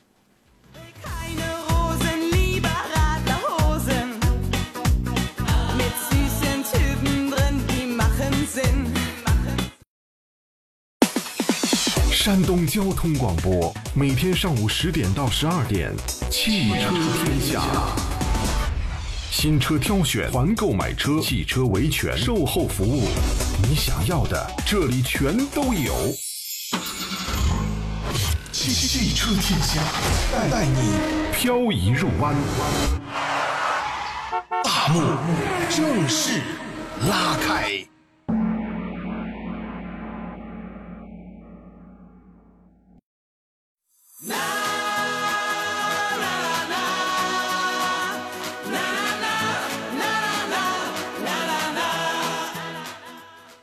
友们好，欢迎这个时间继续回到汽车天下。这个时间欢迎大家继续做客，我是武红。刚才呢，杨洋跟大家一起在新车选购的过程当中出了很多主意。买了车之后，咱们刚性的需求肯定首先是维修保养啊。那接下来的一个小时就进入到我们维修保养的环节当中。今天呢，给大家有请到的嘉宾是来自于润华集团凯迪拉克济南高新店的售后总监陈安庆陈工，他是我们山东的汽车首席技师啊。也是是非常年轻的汽车首席。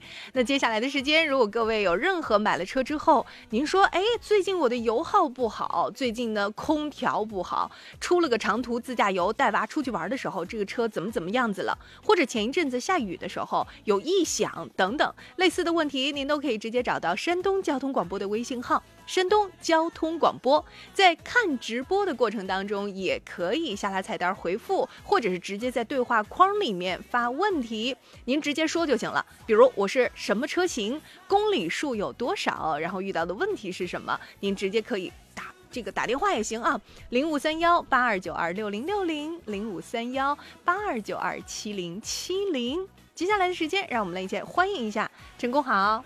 你好，武红，听众朋友们，大家好。成功，我们最近呢有车友说到自己早上开车出车库挺惊，怎么讲惊险的一幕啊，非常的意外。嗯、这是一个奔驰的老的那个 GLK 三百，它呢、嗯、冷车启动之后方向就突然变得很沉，那么他自己说，他说差点撞地库墙上去。然后呢，在仪表盘提示之后，他说到什么呢？就是车身的稳定系统，还有它的方向助力系统都有故障提示了。没办法，只能熄火呗，是吧？这还咋开？半分钟之后，他等了等，缓了缓，然后再启动。他说这个故障就没了呢，就没有了，就没了。哎，这个特别坑。但是他出车库之后，就在路上开了一小段距离之后，这个故障又出来了。重启之后，这个故障就是又消失了。他就心想说：这些天这是闹哪样呢？嗯，像这种问题的话，有两个可能性比较大哈。首先，第一个是电瓶。嗯嗯，电瓶电压，比方说你在刚启动之后，它有一个，比方说瞬间垃圾，因为启动过程中比较耗电嘛，嗯，可能电瓶电量不是很足，或者电瓶不行，就会造成这种情况。你稳定系统啊，包括动力转向啊，可能受限制哈，这是一个可能。嗯、那么另外可能呢，可能就是跟我们这个转向机系统相关了，因为我们转向系统呢，它会包含有我们转向的一些位置的传感器，嗯，如果这些信号有问题的话。我们的车身稳定系统呢，也是没法正常工作的。嗯，所以呢，车身稳定系统和我们的转向助力系统呢，会同时的出问题。啊，重点回忆一下哈，您前段时间就是连续下雨的那段时间，有没有说开车涉水过，就比较深的路段？当然哦很浅的水无所谓，比较深的这种涉水有没有？如果有的话，那重点找人检查一下您的方向机。嗯，方向机是吧？嗯对对对，这两个可能性哈。你看有没有可能，比如我们说，呃，在路上哈开车有些极端的状况，嗯方向盘瞬间变得沉重，是吧？嗯，这种哎情况是有的，嗯是有一定概率的哈。嗯不管是我们老的这种机械液压助力转向的，还是现在普遍采用的电动助力转向的，嗯那如果说我们车辆在行驶中，一旦转向系统出现了故障，啊，可能就会造成转向呢会瞬间的变沉，但一般呢不会出现打不动方向锁死的卡死的情况哈。嗯它只不过呢助力失效了，我们转向系统呢还有一套机械的连接到我们的方向机的一套系统。那这套系统呢是保证我们就比方说万一电动助力失效的情况下，或者机械液压助力失效的情况下，我们还能够去操控车辆嗯，啊，当然会吓一跳。吓一跳，真是吓一跳。对，呃，我们之前在这个大下坡的时候，我们有车有大下坡啊，你想想看，它肯定是一个比较陡，坡度是有的，再有一个呢，长度肯定是长的，是吧？要不然怎么是大下坡呢？是吧？刹车突然刹不了了，你想想，这是一个什么惊险的？险这是一个非常惊险。他说当时就是感觉头发丝儿都是竖着的，就真的是不能再回想。而且他当时的第一反应是什么呢？第一反应就是坏了，就确实是自己再试几次还是不行的情况之下，第一个反应就是，哎，我我往哪儿撞能那个意思撞得轻一点儿，就是损失更轻一点儿。当时他第一反应就是算了，这个车废了就废了吧，就当时是这么想的。但是千万不要，尽量不要伤害到别人。嗯，这个情况还真的是有点吓人，朋友们。这个就提出来什么呢？因为雨天相对来讲多，夏天呢，我们最近这段时间是吧，大家感慨非常的明显。还有一个呢，就是什么？还有一个就是，呃，我们有一个车友今天在群里哈，节目还没开始的时候就问，他已经是七年的车子了，公里嗯数才五万啊。从来没换过轮胎，他就想问老师：那我什么时候换轮胎啊？我到点儿了吗？刚才我提到的，其实刹车等等，实际上也牵扯到时效问题，就包括你的像这种各种油液，对不对？刹车片，对，包括油液，它都牵扯到一个时效的问题，尤其是现在下雨多的情况之下，来，我们顺便给大家一起来复个盘哈。嗯嗯，你像轮胎的话，可能您跑了五万公里，您的胎的花纹深度可能是没有问题的。是的，但是您七年了，嗯轮胎呢橡胶件儿它肯定会有老化。嗯您注意看一下您轮胎的侧壁上面有没有一些很细小的一些皲裂，嗯包括轮胎的胎面的花纹，你看有没有一些裂纹，包括胎槽里边哈。嗯，如果有这些裂纹了，那您别犹豫了，直接去把轮胎更换掉，毕竟也七年了嘛。嗯啊，然后呢，安全第一，因为轮胎嘛，万一在高速行驶中出现了这种轮胎爆胎的情况，嗯那么后果是非常严重的。嗯，及时注意一下。你想一年呢，嗯，小七千公里吧，差不多是吧？七年五万对是吧？啊、那我我觉得可能在这个过程当中，很多的车友就会说，我开的比较轻巧，都是城市路，咱就用土话说，就是每天可能没有颠簸路段是吧？也，没有走的路况比较好。对对对，就是经来经去带个步，那么偶尔周末有个近郊游啊等等这种情况，哎，我我我保养的也比较的好。那么还有一个问题就是，朋友们啥都有时效，对这个没办法，因为你已经年头在这儿了。你公里数虽然 OK，但是你年头在这儿了，七年的车，说实话呀，我觉得不仅仅是说光您轮胎的问题了，您剩下的大件儿里头的油液，您上一轮大保是什么时候？您能记得吗？对，全车油液。去真的都到头了，就是到时候了。不是说别的，就是你公里数虽然真的是不算啥，但是你的年头可真的是两轮都够了。我真心希望大家啊，我们有车友之前就说了，说我除了换润滑油，我啥我都没干过呢。老师，我还要做什么呀？别急，朋友们，您直接发您是什么车型，公里数现在到了多少，年头有多少。您除了小保养，您还想了解啥？没关系，你直接问啊，零五三幺八二九二六零六零，零五三幺八二九二七零七零。我们烟台的周老师说了，说你看面包车不带助力的话，那是不是就是能放心开？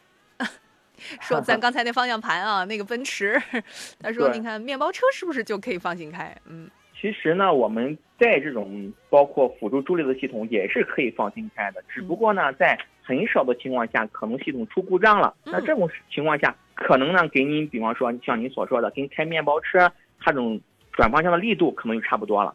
但是咱这样想吧，如果说天天这个方向打的这么沉重的话，我们的驾驶体验也不会好，对不对？所以呢，去发明出了这种助力转向系统。对，咱。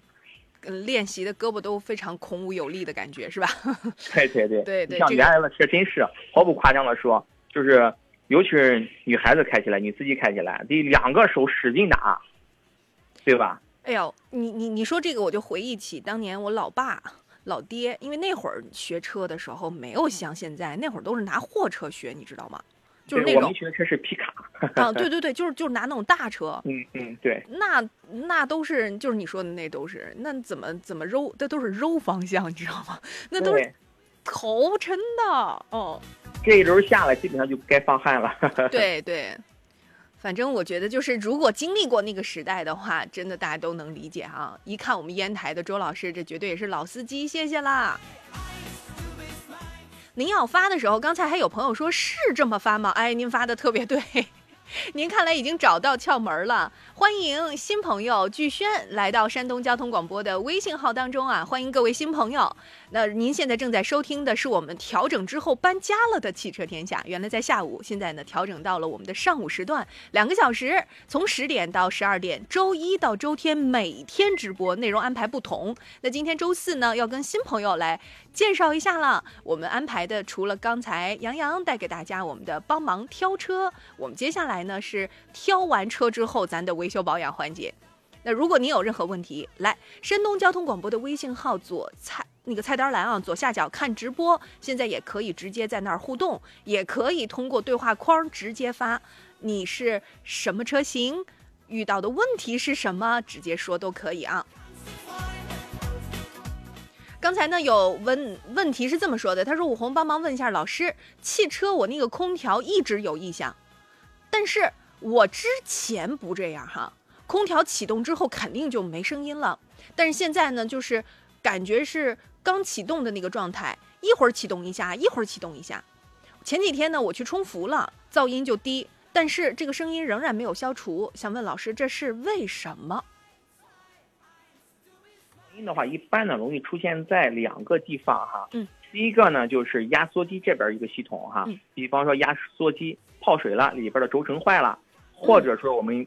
空调系统内充的制冷剂量不是很标准，造成了压缩机的频繁的吸合，就会什么呢？给我们有个感觉啊，发动机转速有波动，同时呢，感觉一会儿响一段时间，一会儿响一段时间啊，是这样一个问题。那么另外一个比较常见呢，是发生在一些自动空调的一些车辆上，可能呢时间长了之后，我们自动空调的一些风门，包括模式执行器的里边的一些电机会出现一些异响。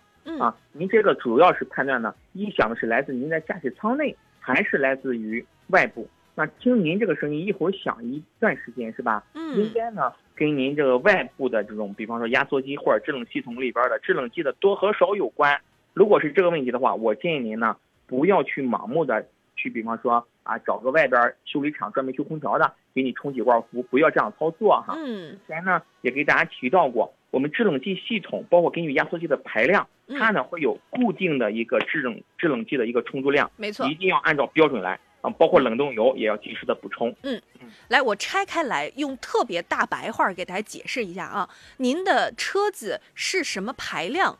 您现在能知道吗？比如说我买的时候我是二点零 T 的，我是一点八 T 的，或者是我是一点六的，是吧？那么还有一点四 T、一点三 T 小排量的，还有零点九 T，对吧？那好了，那我问一下大家，你觉得就像刚才成功跟大家讲的，那我们所谓的充伏，其实现在就是冷媒嘛，更标准的说法是冷媒。那么您觉得冷媒您要充多少？朋友们，你觉得？你觉得你要充多少？如果这个时候有人告诉你了，说，哎，这个买四送一，买三送一，这个正好够了，正好有活动。你是不是觉得哎，听起来也很好，也不错？但是您是要冲一罐、两罐、三罐还是四罐呢？有一个地方全年恒温十八度，在这里观亿万年溶洞奇观，赏花丛中蝴蝶飞舞，穿越峡谷激情漂流，寻梦水洞点点荧光。这里就是位于临沂沂水的国家五 A 级旅游景区——萤火虫水洞地下大峡谷旅游区。在这里，你会发现时间过得很慢。在这里，有山间清爽的风，也有古城的灯火阑珊。山东交通广播八月亲情巨献，七彩云南。打卡昆明、大理、丽江，触摸历史的足迹；在大理古城品尝美食，在洱海网红 S 湾体验骑行的乐趣，更可以感受五 A 级景区玉龙雪山、石林带来的视觉震撼。漫步丽江古城，感受诗意和浪漫。我们为您甄选当地四钻酒店，升级一晚五星温泉酒店。在这里，您将会品尝到白族家宴、洱海晚宴、王府宴、宜家土司宴，也可以乘坐 VIP 私人游船，感受洱海风韵。更能够在海拔三千一百米的世界最高演出场地玉龙雪山上，欣赏一生必看的演出《印象丽江》和大型歌舞《丽江千古情》。热爱漫无边际，自由触手可及。我们在七彩云南等你。出团日期八月十一号、十八号，报名尊享专线幺五六零六四零幺零幺幺，微信同号幺五六零六四零幺零幺幺。您可以关注微信公众账号“山东交通广播”，回复关键词“旅游”查看详细行程。一度电能让节能灯点亮九十小时。工商业光伏品牌天河蓝天倡导建筑能源转型，共创美好零碳新世界。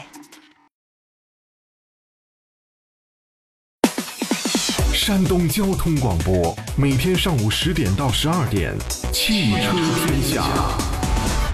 新车挑选、团购买车、汽车维权、售后服务，你想要的这里全都有。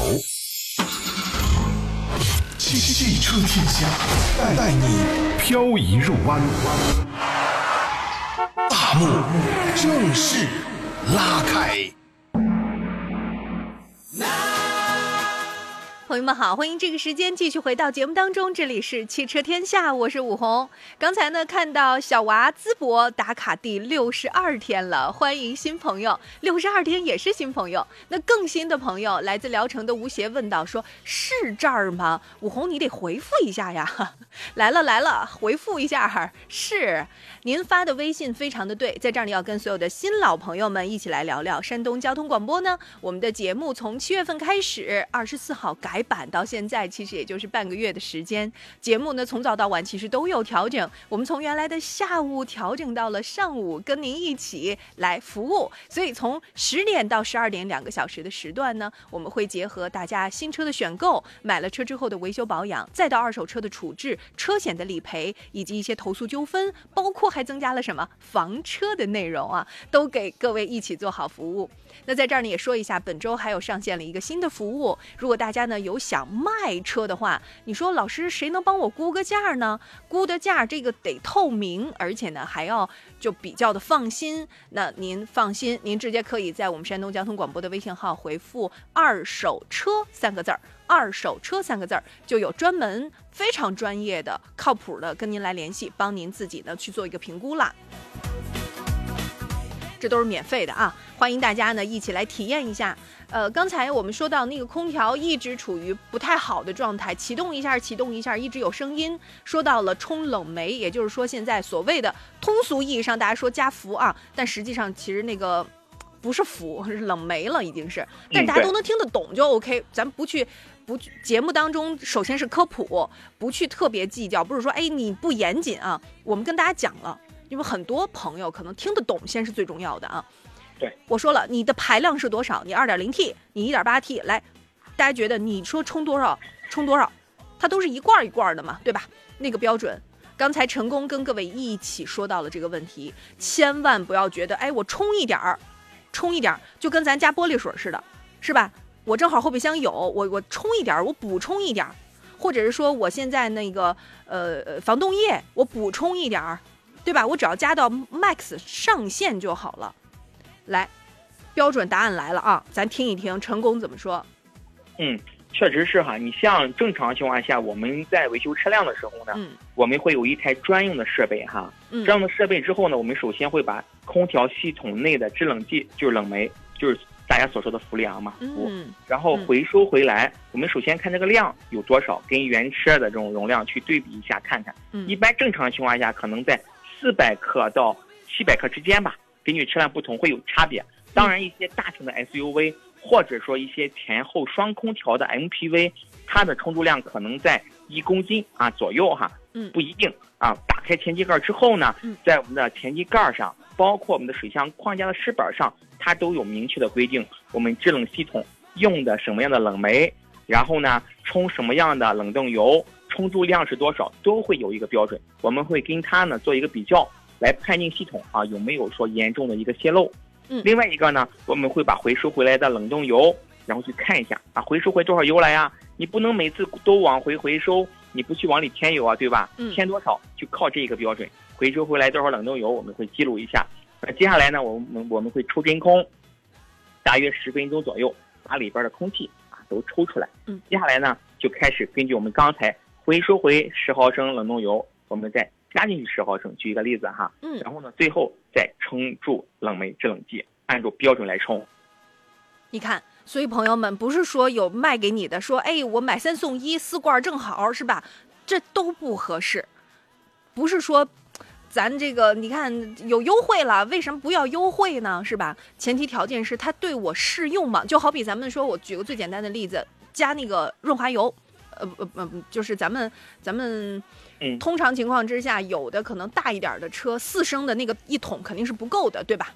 可能都是五点几升油，五点几升油的时候，那你说这个你怎么弄，对吧？你说你多零点一升行不行？你说你少零点一升行不行？等等，就类似这个，其实它是个非常严谨的过程啊，朋友们对，有一个固定的标准的。这可真的不要多，也不要少，只要保证不超上限就好。但是千万不能加多，这个加多不跟咱似的，咱买菜，比如说今天这买了一个西瓜，旁边还有俩桃儿挺好，饶了俩桃儿，哎，觉得特开心，很高兴，对吧？有成就感。朋友们，这东西真不能多加，多加的后果，对，咱给大家分享一下吧。后果来，你说个最严重的吧。嗯，最严重的话就是什么呢？系统里边呢承受的压力过高，加多了之后呢，嗯空调呢最后边会有一个压力的一个机械释放阀，嗯它呢会喷出制冷剂来，喷出冷媒来，包括冷冻油都喷出来。嗯，发动机舱里边你会发现有白烟冒出来了，哎呀，挺吓人的。嗯嗯，再者说呢，如果说你充的多了，给空调系统的压缩机会增加它的负担，压缩机呢频繁的吸合啊，嗯甚至呢可能比方说会带着发动机呢有一些抖动嗯波动啊，这种情况都是比较常见的。朋友们，这个真的不能贪多了，没救啊！这个就是标准才是最好的。来，提示就先到这儿了。大家有任何问题都可以直接拨打零五三幺八二九二六零六零，或者是八二九二七零七零。我们来有请热线上的车友。你好，这位老师。哎，你好，老师。嗯，您说。哎，你好，那个请讲。呃，老师，那个我想问问我的这个车，就是经常就就经常那个有一个左后方轱辘，经常提示这个呃气压低，嗯，就是充完气儿也是在出现，就是经常性的。我想问问嗯是车胎的事还是气门芯儿的些事儿啊？这样这种情况。嗯，像这种轮胎气压低的情况下，您自己好操作的是哪呢？就是轮胎的气门芯儿这个位置，您可以呢找点水喷上它，或者找着什么呢？我们的餐洗净的水也行，它是呈泡沫状的，对不对？找个小喷壶，这个气门芯儿这个地方，包括整个气门嘴儿这个地方，你都喷一下。喷完之后呢，你活动活动这个气门嘴儿，看它跟钢圈的密封处有没有漏气的地方啊，这一个点。那另外一个点呢，就气门芯儿这个地方有没有往外冒气泡，这是您好检查的点。啊，如果说你检查下来这边没问题，那就需要找一个，比方说专门补轮胎的地方，啊，把车举升起来也好，或者把轮子拆下来也好，泡到水里边去看，一点点看了问题。哪儿漏气了？嗯，哦，行行，谢谢不是。大问题啊，小小朋友玩的那个吹泡泡的那个，就肥皂泡，对，都喷上它，看哪漏气就能找着问题了。就就那个，嗯，行行，嗯，那呃，那老师可以多多问一个问题吗？就是说，嗯呃我您说的这个空车的空调一到夏天就不太好用，就一点不凉快，这种情况是需要检查什么项目吗？还是说正常啊？这种情况？嗯嗯，就是您新买车的时候怎么样？亮度刚买的时候？呃，我没太注意，我不大开，但是我车上一有人就说不良，空调不良，不嗯，对良不良不良。您什么车型呀？啊？您是个什么车辆？跑了多少公呃，里了？是沃尔沃 XC 六零，嗯呃，二零二零款智雅豪华版，是一九一九一八一八年一八年五月买的，现在跑了四万四万七，大概四万七左右，不到五万，嗯，应该正好开的时候哈。您这样，我告诉您一个方法哈。嗯您呢嗯。可以啊去测量一下您的出风口的温度，啊，把哦空调呢打开，风量呢别调到特别大，调到嗯两档、三档啊，调到三档吧，这个情况嗯二三档哈这个样子。然后呢，嗯您测一下出风口的温度，找一个温度表，然后呢看一下它的温度能不能达到，比方说十度以下，能达到十度以下，基本上制冷效果没问题。您呢只需要去看一下什么呢？您的空调滤芯儿是不是脏了？脏的话啊、可以更换一下。或者您知道什么时候更换的吗？空调滤芯儿？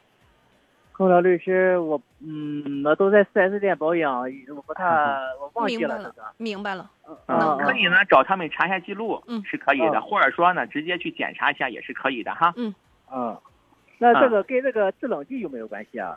嗯，有关系啊。如果说您量着出风口的温度，它就达不到十度以下啊，嗯都是十二三度、十三四度这个样子，那么您嗯考虑哦，是不是刚才我们说的制冷剂冷媒它少了，对不对？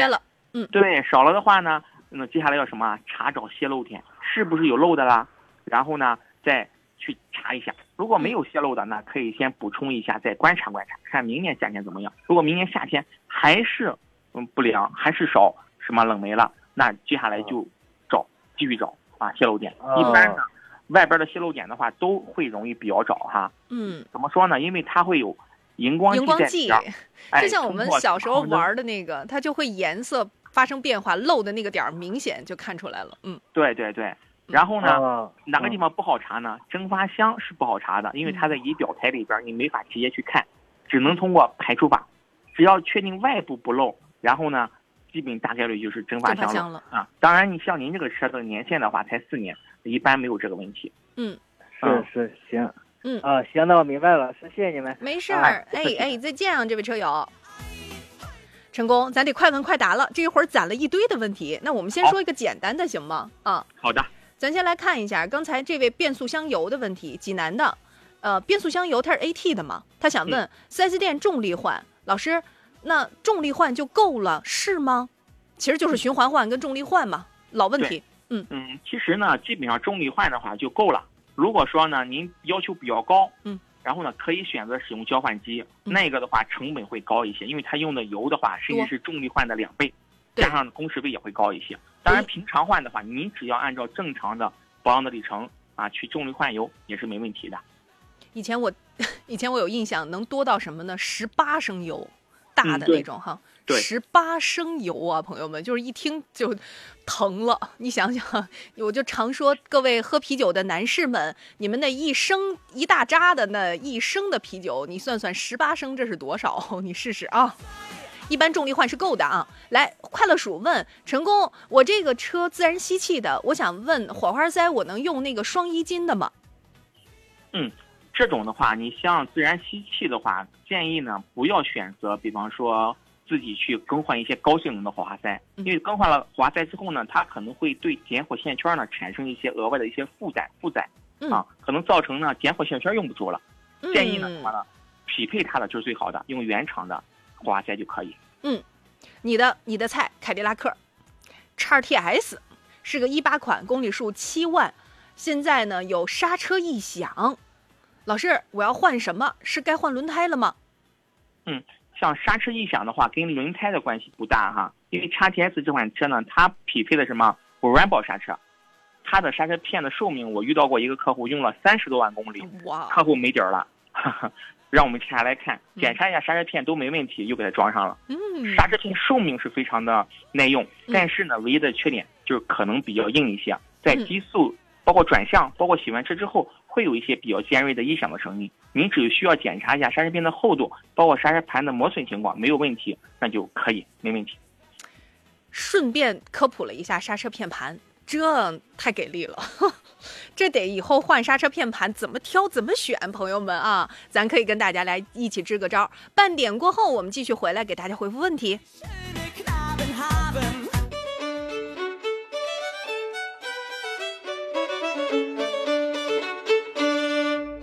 春，快乐，一路同行。FM 一零一点一，山东交通广播。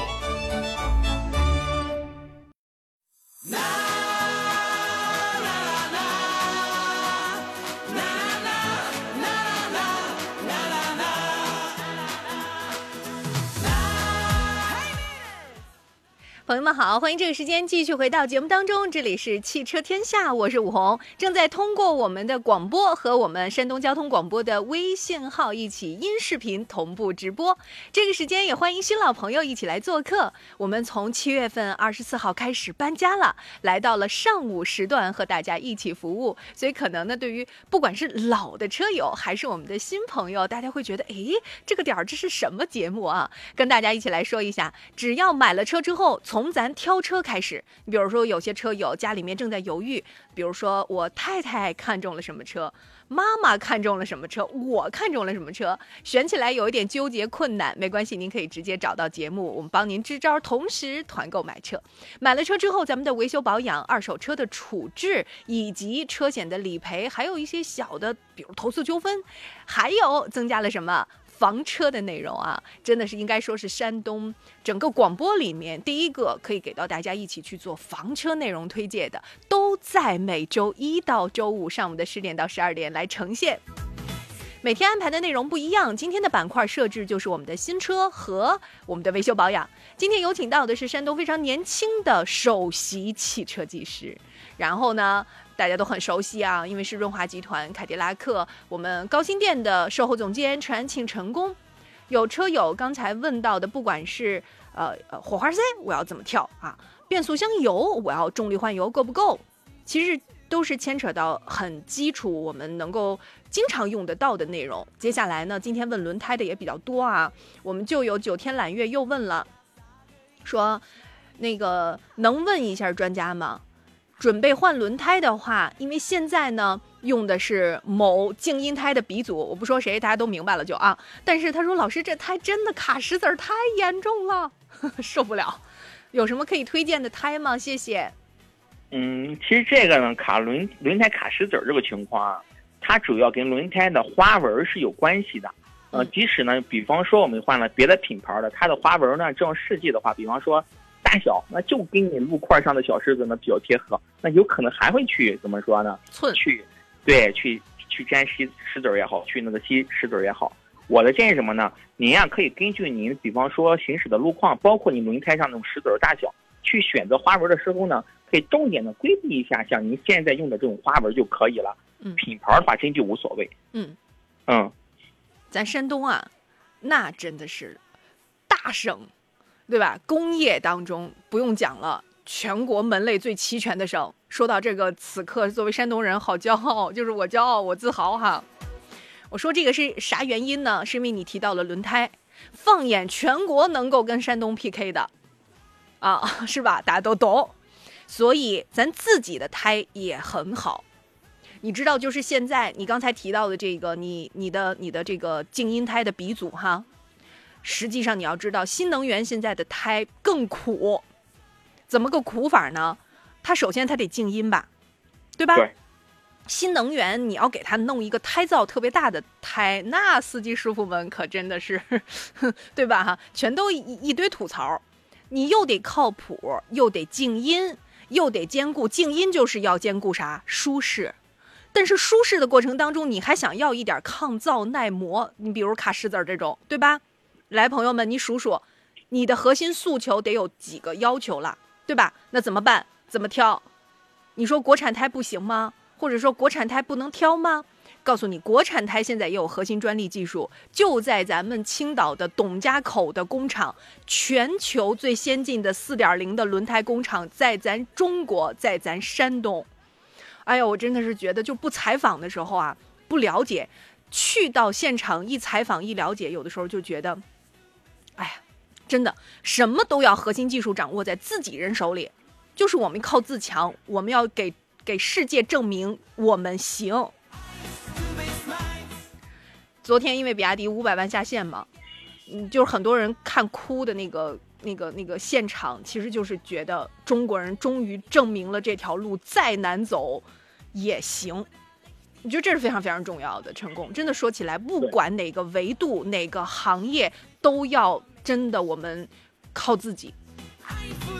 来说轮胎哈，因为刚才您提到的什么样的轮胎，呃，我觉得成功那个主意特别的好，选一个你你那个石子儿来，你留作纪念，然后你去挑轮胎的时候，你挑一个花纹不卡它的就 OK 了。但是我给你一点点的建议啊，一点点的建议就是，呃，花纹的作用不一样，有的时候呢非常有意思。我常说下雨天的时候，下大雨另当别论啊，下小雨的时候，很多司机也不 happy 不高兴，原因是什么？因为它那个水膜更滑，就是地上覆的那一层浅浅的水膜是很不开心、很不友好的。那么轮胎必须要兼顾一点，能够那个花纹像刀子一样把那个水膜破开的。我觉得这是非常重要的，好的一个标准啊。你要看，比如说你看不懂他给你的一些参数，比如说滚阻系数啊。比如说干地、湿地的抓地力的系数啊，你你看不懂，你你不用看，没关系，你不用 care 这些内容的话，那你换一个维度，你就让他，你就让他这个找一个，还有轮胎上的那个数字字母，你怎么判断这个胎它是个库存货？你去找一下，比如它要写着什么二零零三，今年二零零三啊。比如说这个呃零五之类的这种，那就证明它其实是第五周生产的。你先看一下这个年限，它离着越近当然是越好。比如说给你拿一个二零二二年的胎，或者是拿一个二零二三年的胎，你去看那个那个小框框啊，轮胎上都有，那你去看一眼，哎，那你挑一个新的，这是最好的，这是最简单的。朋友们，女孩子啥都不懂。我跟你讲，你就看这个，你一眼就能看懂。女孩子们，你们挑口红、挑色号是不是特别厉害，特别灵，对吧？来，你用你挑口红色号、挑粉底色号的本事，你去看一眼轮胎，你也秒懂。你相信你自己，你一定可以，你能。咱说到空调，接着就有朋友问空调了，说，呃，地地下的那个车位有潮，有点潮，所以空调的出风口一直有异味儿。老师，我去换过空空调的什么清洗剂啥的，但是白瞎，哦，没用。嗯，像这种如果说是地下室比较潮湿的情况下啊，可能呢会加重我们空调系统里边的这些异味儿哈。本身呢，空调系统夏天在使用过程中呢，它就兼顾了一个除湿的功能、除潮的功能，它会把里边所有的这种空气中的水分呀，它会经过我们的蒸发箱的冷凝，然后呢。变成空调水吸下去，所以里边呢是比较潮湿的啊，可能呢在正常使用过程中也会有一些味道哈。但如果说你经常停放在一些阴暗潮湿的地方，这个味道呢会加剧。重点呢建议你两个方向嘛，第一个呢是维修保养方向，就是您的空调滤芯怎么样啊？像您这种环境下，我就不建议您采用什么带活性炭的这种空调滤芯了啊。带活性炭的空调滤芯，它虽然能吸附一些异味，但是呢，同样如果说您在阴暗潮湿的地方停放的时间长了。周围的一些，比方说潮气，它也同样也会吸附哈。你就换一些常规的空调滤芯就 OK 了。那么另外一个呢，针对您空调系统异味的情况，我建议哈，您对空调系统做一个清洗。怎么清洗呢？一般呢会有专用的一些清洗设备或者清洗的剂，从我们空调系统的排水孔这个位置哈，它会打进去一些泡沫，这些泡沫呢会充斥到我们的蒸发箱里边。当然这个施工的话会会有一定的技术要求哈，因为它会变成水，最后会往下滴。但有要求呢，对这个车的结构要了解，别到时候我们蒸发箱的清洗过程中造成了车内模块进水的情况，或者鼓风机异响的情况哈。这两个我是都遇到过的啊。然后呢，清洗完之后，这是第一步。第二步呢，在我们空调进风口这个位置，可以把空调滤芯给取出来，然后呢，它会专门有一个除味的一个喷剂，然后呢，对着我们的进风口把空调开启，风量调到最大，然后喷射，然后呢。洗完这一套下来之后呢，基本上您这个空调系统出风的味道就比较清新了。这是第一个步骤，维修保养哈。那么另外一个呢，针对现在很多车辆它是配备自动空调的，厂家呢在设计之初呢也会考虑到空调系统的一些潮气和味道。那有些车辆呢会有一个特殊的功能，叫空调的后吹风功能。空调系统呢会自动的监测我们空调系统运行的时间，如果达到了它的运行时间的要求，它呢会在我们车辆熄火之后啊，自动的再去吹风，把潮气呢吹出来啊。这两个建议提供给您。嗯嗯，哎呀，我们还有车友更更纠结是什么呢？是因为他车上撒了一点柴油，他说那个味儿真的是怎么洗都不行。他说我真的洗的我都就是要要哭了，洗哭了都不行。嗯，像这种情况下的话，一旦我们车里边的地毯撒上一些，比方柴油，或者说是去打包一些饭的时候菜汤，嗯或者一些海鲜的时候撒到里边，经过比方说关上车门这样一捂，那个味道确实非常上头哈。哎呀，像这种情况，你最好的方法呢，就是什么？把整个座椅地毯全部拆下来，用清水或者用专门的洗衣液多去洗几遍，然后呢，在太阳下暴晒暴晒啊。这个情况呢，只能说呃能去除百分之八十左右吧，也不可能说完全百分之百。就真的是没有特别灵的方法，是吧？对，只能是时间了。你清洗完之后比较彻底了，也晾好了，那估计也得散发个一到两年吧。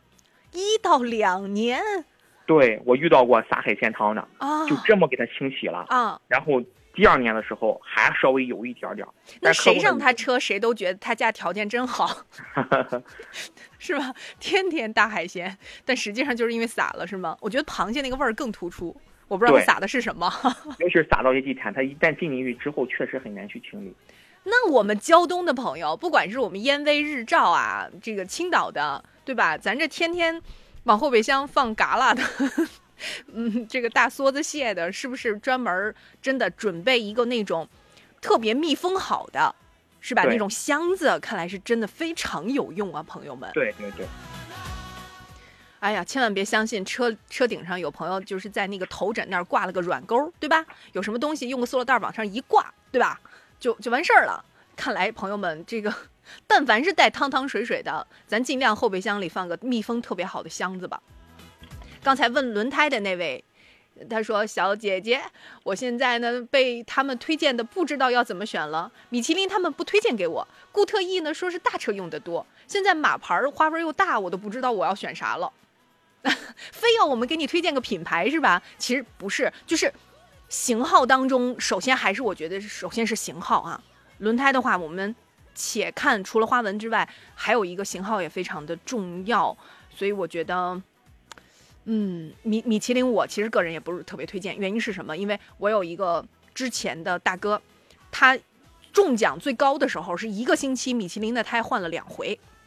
你要知道，就是这胎一次下来，那咱这咱这一一一堆人的大餐都够了。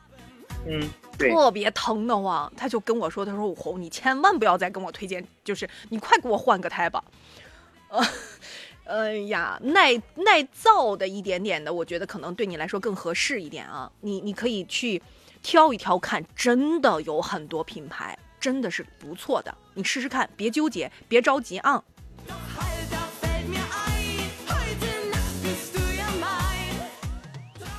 呃，刚才有朋友问说，老师，我是新车，我现在要怎么磨合呀？我是自动挡，稍等啊，马上跟您说。山东交通广播，每天上午十点到十二点，汽车天下。新车挑选、团购买车、汽车维权、售后服务，你想要的这里全都有。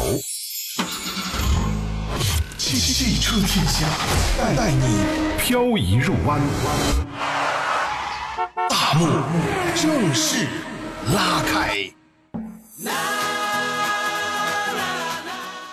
朋友们好，欢迎继续回到节目当中，这里是汽车天下，我是武红，现在正通过音视频同步来做直播。因为可能很多的车友是新朋友，也有一些老朋友，哪怕是老朋友，对于上午这个时段，哎，怎么是汽车天下了呢？可能也会有一点小惊讶啊。七月二十四号，整个的频道改版到现在也就半个月左右的时间，所以呢，还是要跟新老朋友们再次问好了。您现在正在收听到的汽车天下，周一到周天节目的内容呢，也做了一点扩容，不仅方便大家买新车怎么挑选，买了车之后的维修保养、二手车的处置，包括呢咱们的车险理赔，以及还增加了房车的内容，会跟各位一起来安排啊。今天呢，正好。到了我们什么的时段了呢？就是维修保养。前一个小时，杨带给大家新车啊。现在呢，我们请到的是山东首席汽车技师，来自润华集团凯迪拉克高新店的售后总监陈安庆陈工。新车自动挡要磨合吗？成功？嗯，其实呢，随着现在制造工艺的这种怎么说呢，越来越精密了哈，所有的这种机加工件儿，嗯磨合的话，基本上不像原来那么强制了哈。嗯但是呢，一般呢，我们车主手册上，包括我也建议我身边的朋友，可能头一千公里的话，稍微注意一下。嗯注意什么呢？就避免急加速。急加速是什么概念？正常开没问题，你避免地板油。哈，头一千公里的话，别去地板油、啊，嗯正常开，然后就可以。再有呢，避免这种急减速，因为新车之后呢，我们刹车盘和刹车片呢，它们的磨合呢还没有达到最佳。因为有的时候呢，新车出厂之后呢，在刹车盘上会喷一层防锈的一些涂层，那这个涂层呢，要跟刹车片去磨，磨完之后呢，它两个才能达到最佳的一个制动效果。这就和换完刹车片要出去踩踩磨合磨合是一样的道理哈。那么另外一个呢，定速巡航的话，建议您呢一千公里头一千公里呢先不要用，因为一旦设定上定速巡航，车辆就会以这个固定的速度行驶，然后呢不利于我们整一个车的一些，比方说各个档位啊、各个车速去磨合一下。嗯定速巡航先别用啊，这几点就可以了。嗯，正常开，对，正常开就够了。对，正常开，没事儿，相信你自己，一定可以的。就像以前我们很早很早的时候，这个手机的电池是不是还要充放电，满充满放来着？是吧？对对对你看现在我们的手机不需要啊，就正常用就好了。现在咱们新车也是一样的，正常用，不是特别暴力驾驶就好啊。所以放平心态，你自己应该嗯和这个车可以做很好的朋友。前阵子的时候啊，我们有车友就是心疼自己的车，害怕地下车库淹，你知道吗？就把这个车都停到了比较高的那个位置上去。就是停车这件事儿，其实有的时候也是个学问。对，他他他光想着我停高处了，但是他忘了旁边还有树，还有胶。就你有发现说有些树的树胶好厉害的，有朋友就说了，说那个车全是麻点儿子，全是黑点儿，真的没法看了，而且特别不好擦，你都不知道。朋友们，这个事儿其实就 夏天一个很很很常见的问题，不仅仅是你的玻璃上，你的玻璃水儿，请问是可以是除虫胶的吗？是可以的吗？还是说，哎，我不知道哎，我冬天到现在我都没换过玻璃水儿，我都没管过。那么除了玻璃水之外，您平时洗车的话，就是那些虫胶啊、树胶啊那些，您觉得，嗯，比如我是加油的时候给了我一张呃这个积分的兑换券，哎，我直接加油站我就给洗车了，是吧？那您在乎过您的车漆吗？夏天的时候给大家多稍微提示一下下啊，朋友们，这个其实还是有，哎，有有需要注意的。我们刚才有车友互帮互助了，来自老车友陈老师，陈工，这是你们家的吧？一家的对。是吧？他就说，他说那个空调除味儿的那位车友，你把空调暖风开到最大，吹个三五分钟就会好很多。这都是有同感的，对吧？嗯，还有老师讲那个轮胎，接着就说了，说嗨，轮胎花纹不讲不加石子儿，我跟你讲哈，固特异其实可以做得很好啊。但这个事儿吧，你就不知道那个不加石子儿的轮胎花纹细而密，对于雨天来讲，排水性真的是差点事儿，跟雨天有的时候可能还打滑呢。所以利弊，老师您自己衡量一下。成功，我们一起给他鼓个掌吧，好的，点个赞，点个赞，我们手动点赞。车友们，你们怎么这么好呢？我就特别开心，互帮互助。因为要说到山东人的这个性格呀，我觉得啥事儿咱都能体现到什么叫做厚道齐鲁，是吧？还有就是什么热心肠，撸起袖子帮一把这种事儿，要说山东那真的当仁不让呢。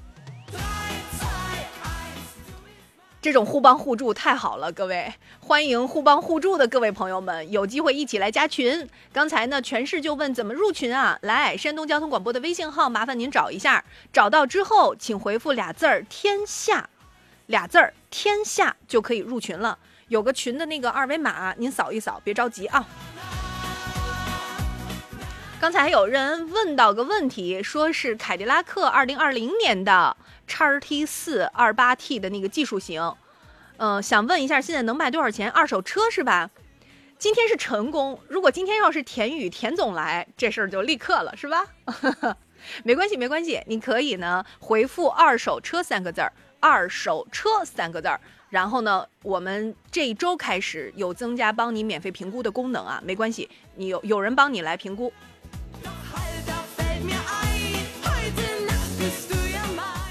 如果大家有任何的问题，比如我自己的这个车子维修保养了，我也不知道除了换油之外，我还能干点啥啊？您有任何问题都可以直接找到山东交通广播的微信号，直接呢发送您的车型和公里数，还有想问的问题就好了。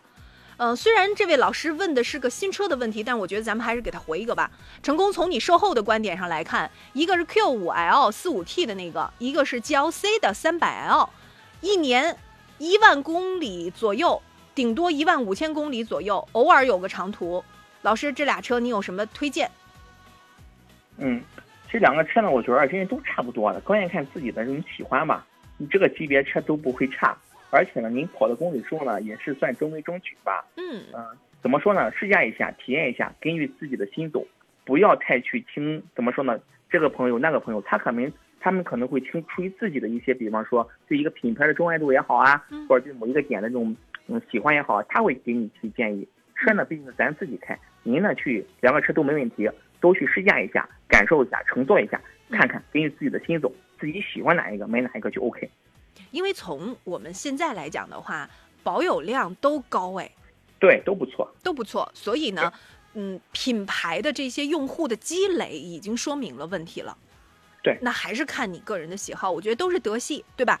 德系的风格当中有有一些不一样。一个我觉得可能内饰比较起来的话，还是更占优的啊。你比你就能比出来。如果你把两车搁一块儿，对吧？我觉得看前脸的设计风格，再到它的配置上，然后再到内饰的角度上来讲，你还是能看出不一样哎。你是对吧？你是偏舒适、豪华、操控。哎，我觉得它的调教是不一样的。底盘的调教它俩不一样，因为。嗯，一个是强调它的 quattro 的性能，对吗？一个还有就是奔驰的话，你要知道他们整体的调教的这个，嗯，水准上来讲都不一样。嗯，对，每个车有每个车的特点和风格，就跟咱们家里边装修是一样的。真的，有的有的人可能喜欢这个风格，有的人可能喜欢那个风格，啊，适合自己的就是最好的。嗯，您去比比去，试乘试驾，万一需要帮忙谈价格这事儿没毛病，您回来再找我。比如说你试了。你说这个车你更倾向谁？你谈的最底的价格来，你说，我们再帮你问，这个是可以的啊，没问题。时间的关系，非常感谢成功今天做客节目，谢谢。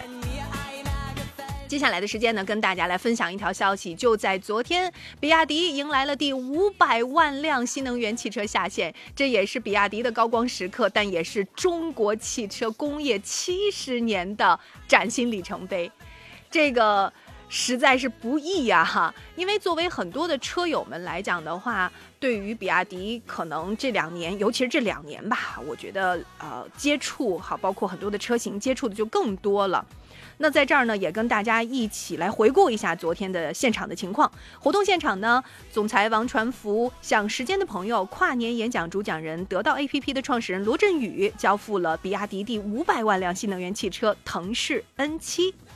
那在现场的话，我觉得也是一个非常嗯有历史意义的一个时刻了。其实，比亚迪用了二十年的时间，做了一道关于新能源、关于汽车、中国汽车的一个证明题啊，就是做一件正确的事儿，等待时间的回报。比亚迪的这种长期主义，是对时间的朋友一个。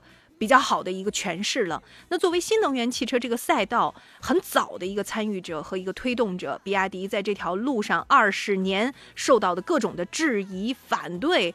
那我讲这个肯定不用说，嗯，这一路走来，很多人都非常的有感慨啊。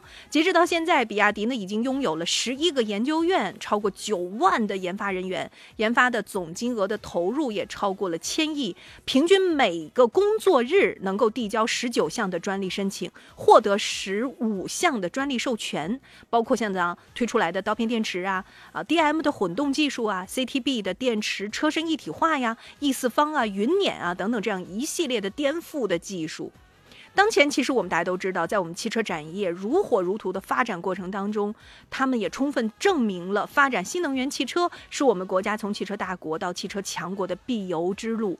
我觉得从现在来讲，到现在啊，中国的新能源汽车出口是全球第一，全球有超过百分之六十的新能源汽车是由我们中国生产销售的。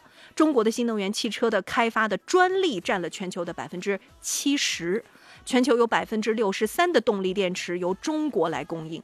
所以我觉得我们已经是名副其实的新能源的强国，由原来的叫什么卡脖子，到现在。我觉得这个新能源是不可逆的，这是我们大家都非常呃有有共识的。那么，二零二五年，王传福预测啊，中国的新能源的渗透率将会超过百分之六十，而我们的中国品牌的份额将会提升到百分之七十，是一个超级跨越式的发展。所以，也希望在这个过程当中，能够中国汽车能够有创造性的成为世界级汽车品牌来做努力啊。那么，中国汽车也必将诞生一批令人尊敬的世界级的品牌。因为我们去纵观全球，我们来看传统的欧洲，刚才我们说到了德国，对吗？三驾马车，毋庸置疑吧？来，我们再来看美国，毋庸置疑吧？通用都是百年的历史。那我们再看我们一衣带水的近邻，我们来看日本，来看韩国，是不是都是全球的企业？那再说我们中国呢？有谁能是世界级的品牌吗？未来真的有可能哎！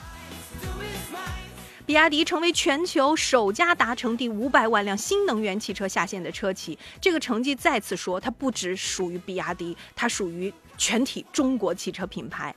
他们昨天提出一个口号，叫做“在一起才是中国汽车”，所以比亚迪想和。同行们一起打造令人尊敬的中国的属于中国的，但是是世界级的品牌，也为全球的汽车工业注入中国汽车自己的力量，用领先的科技来铸就全球的绿色汽车产业梦想。我觉得在这个过程当中，谁没经历过至暗时刻呢？昨天那个现场发布会，如果很多朋友去看到的话，还是非常非常的感慨。在这儿，我们也一起共同祝福，祝福所有的中国汽车品牌们，不管是吉利、上汽、广汽、长安、长城、奇瑞，还是我们现在的魏小李，祝福，真的祝福我们中国人自己的汽车工业越来越好。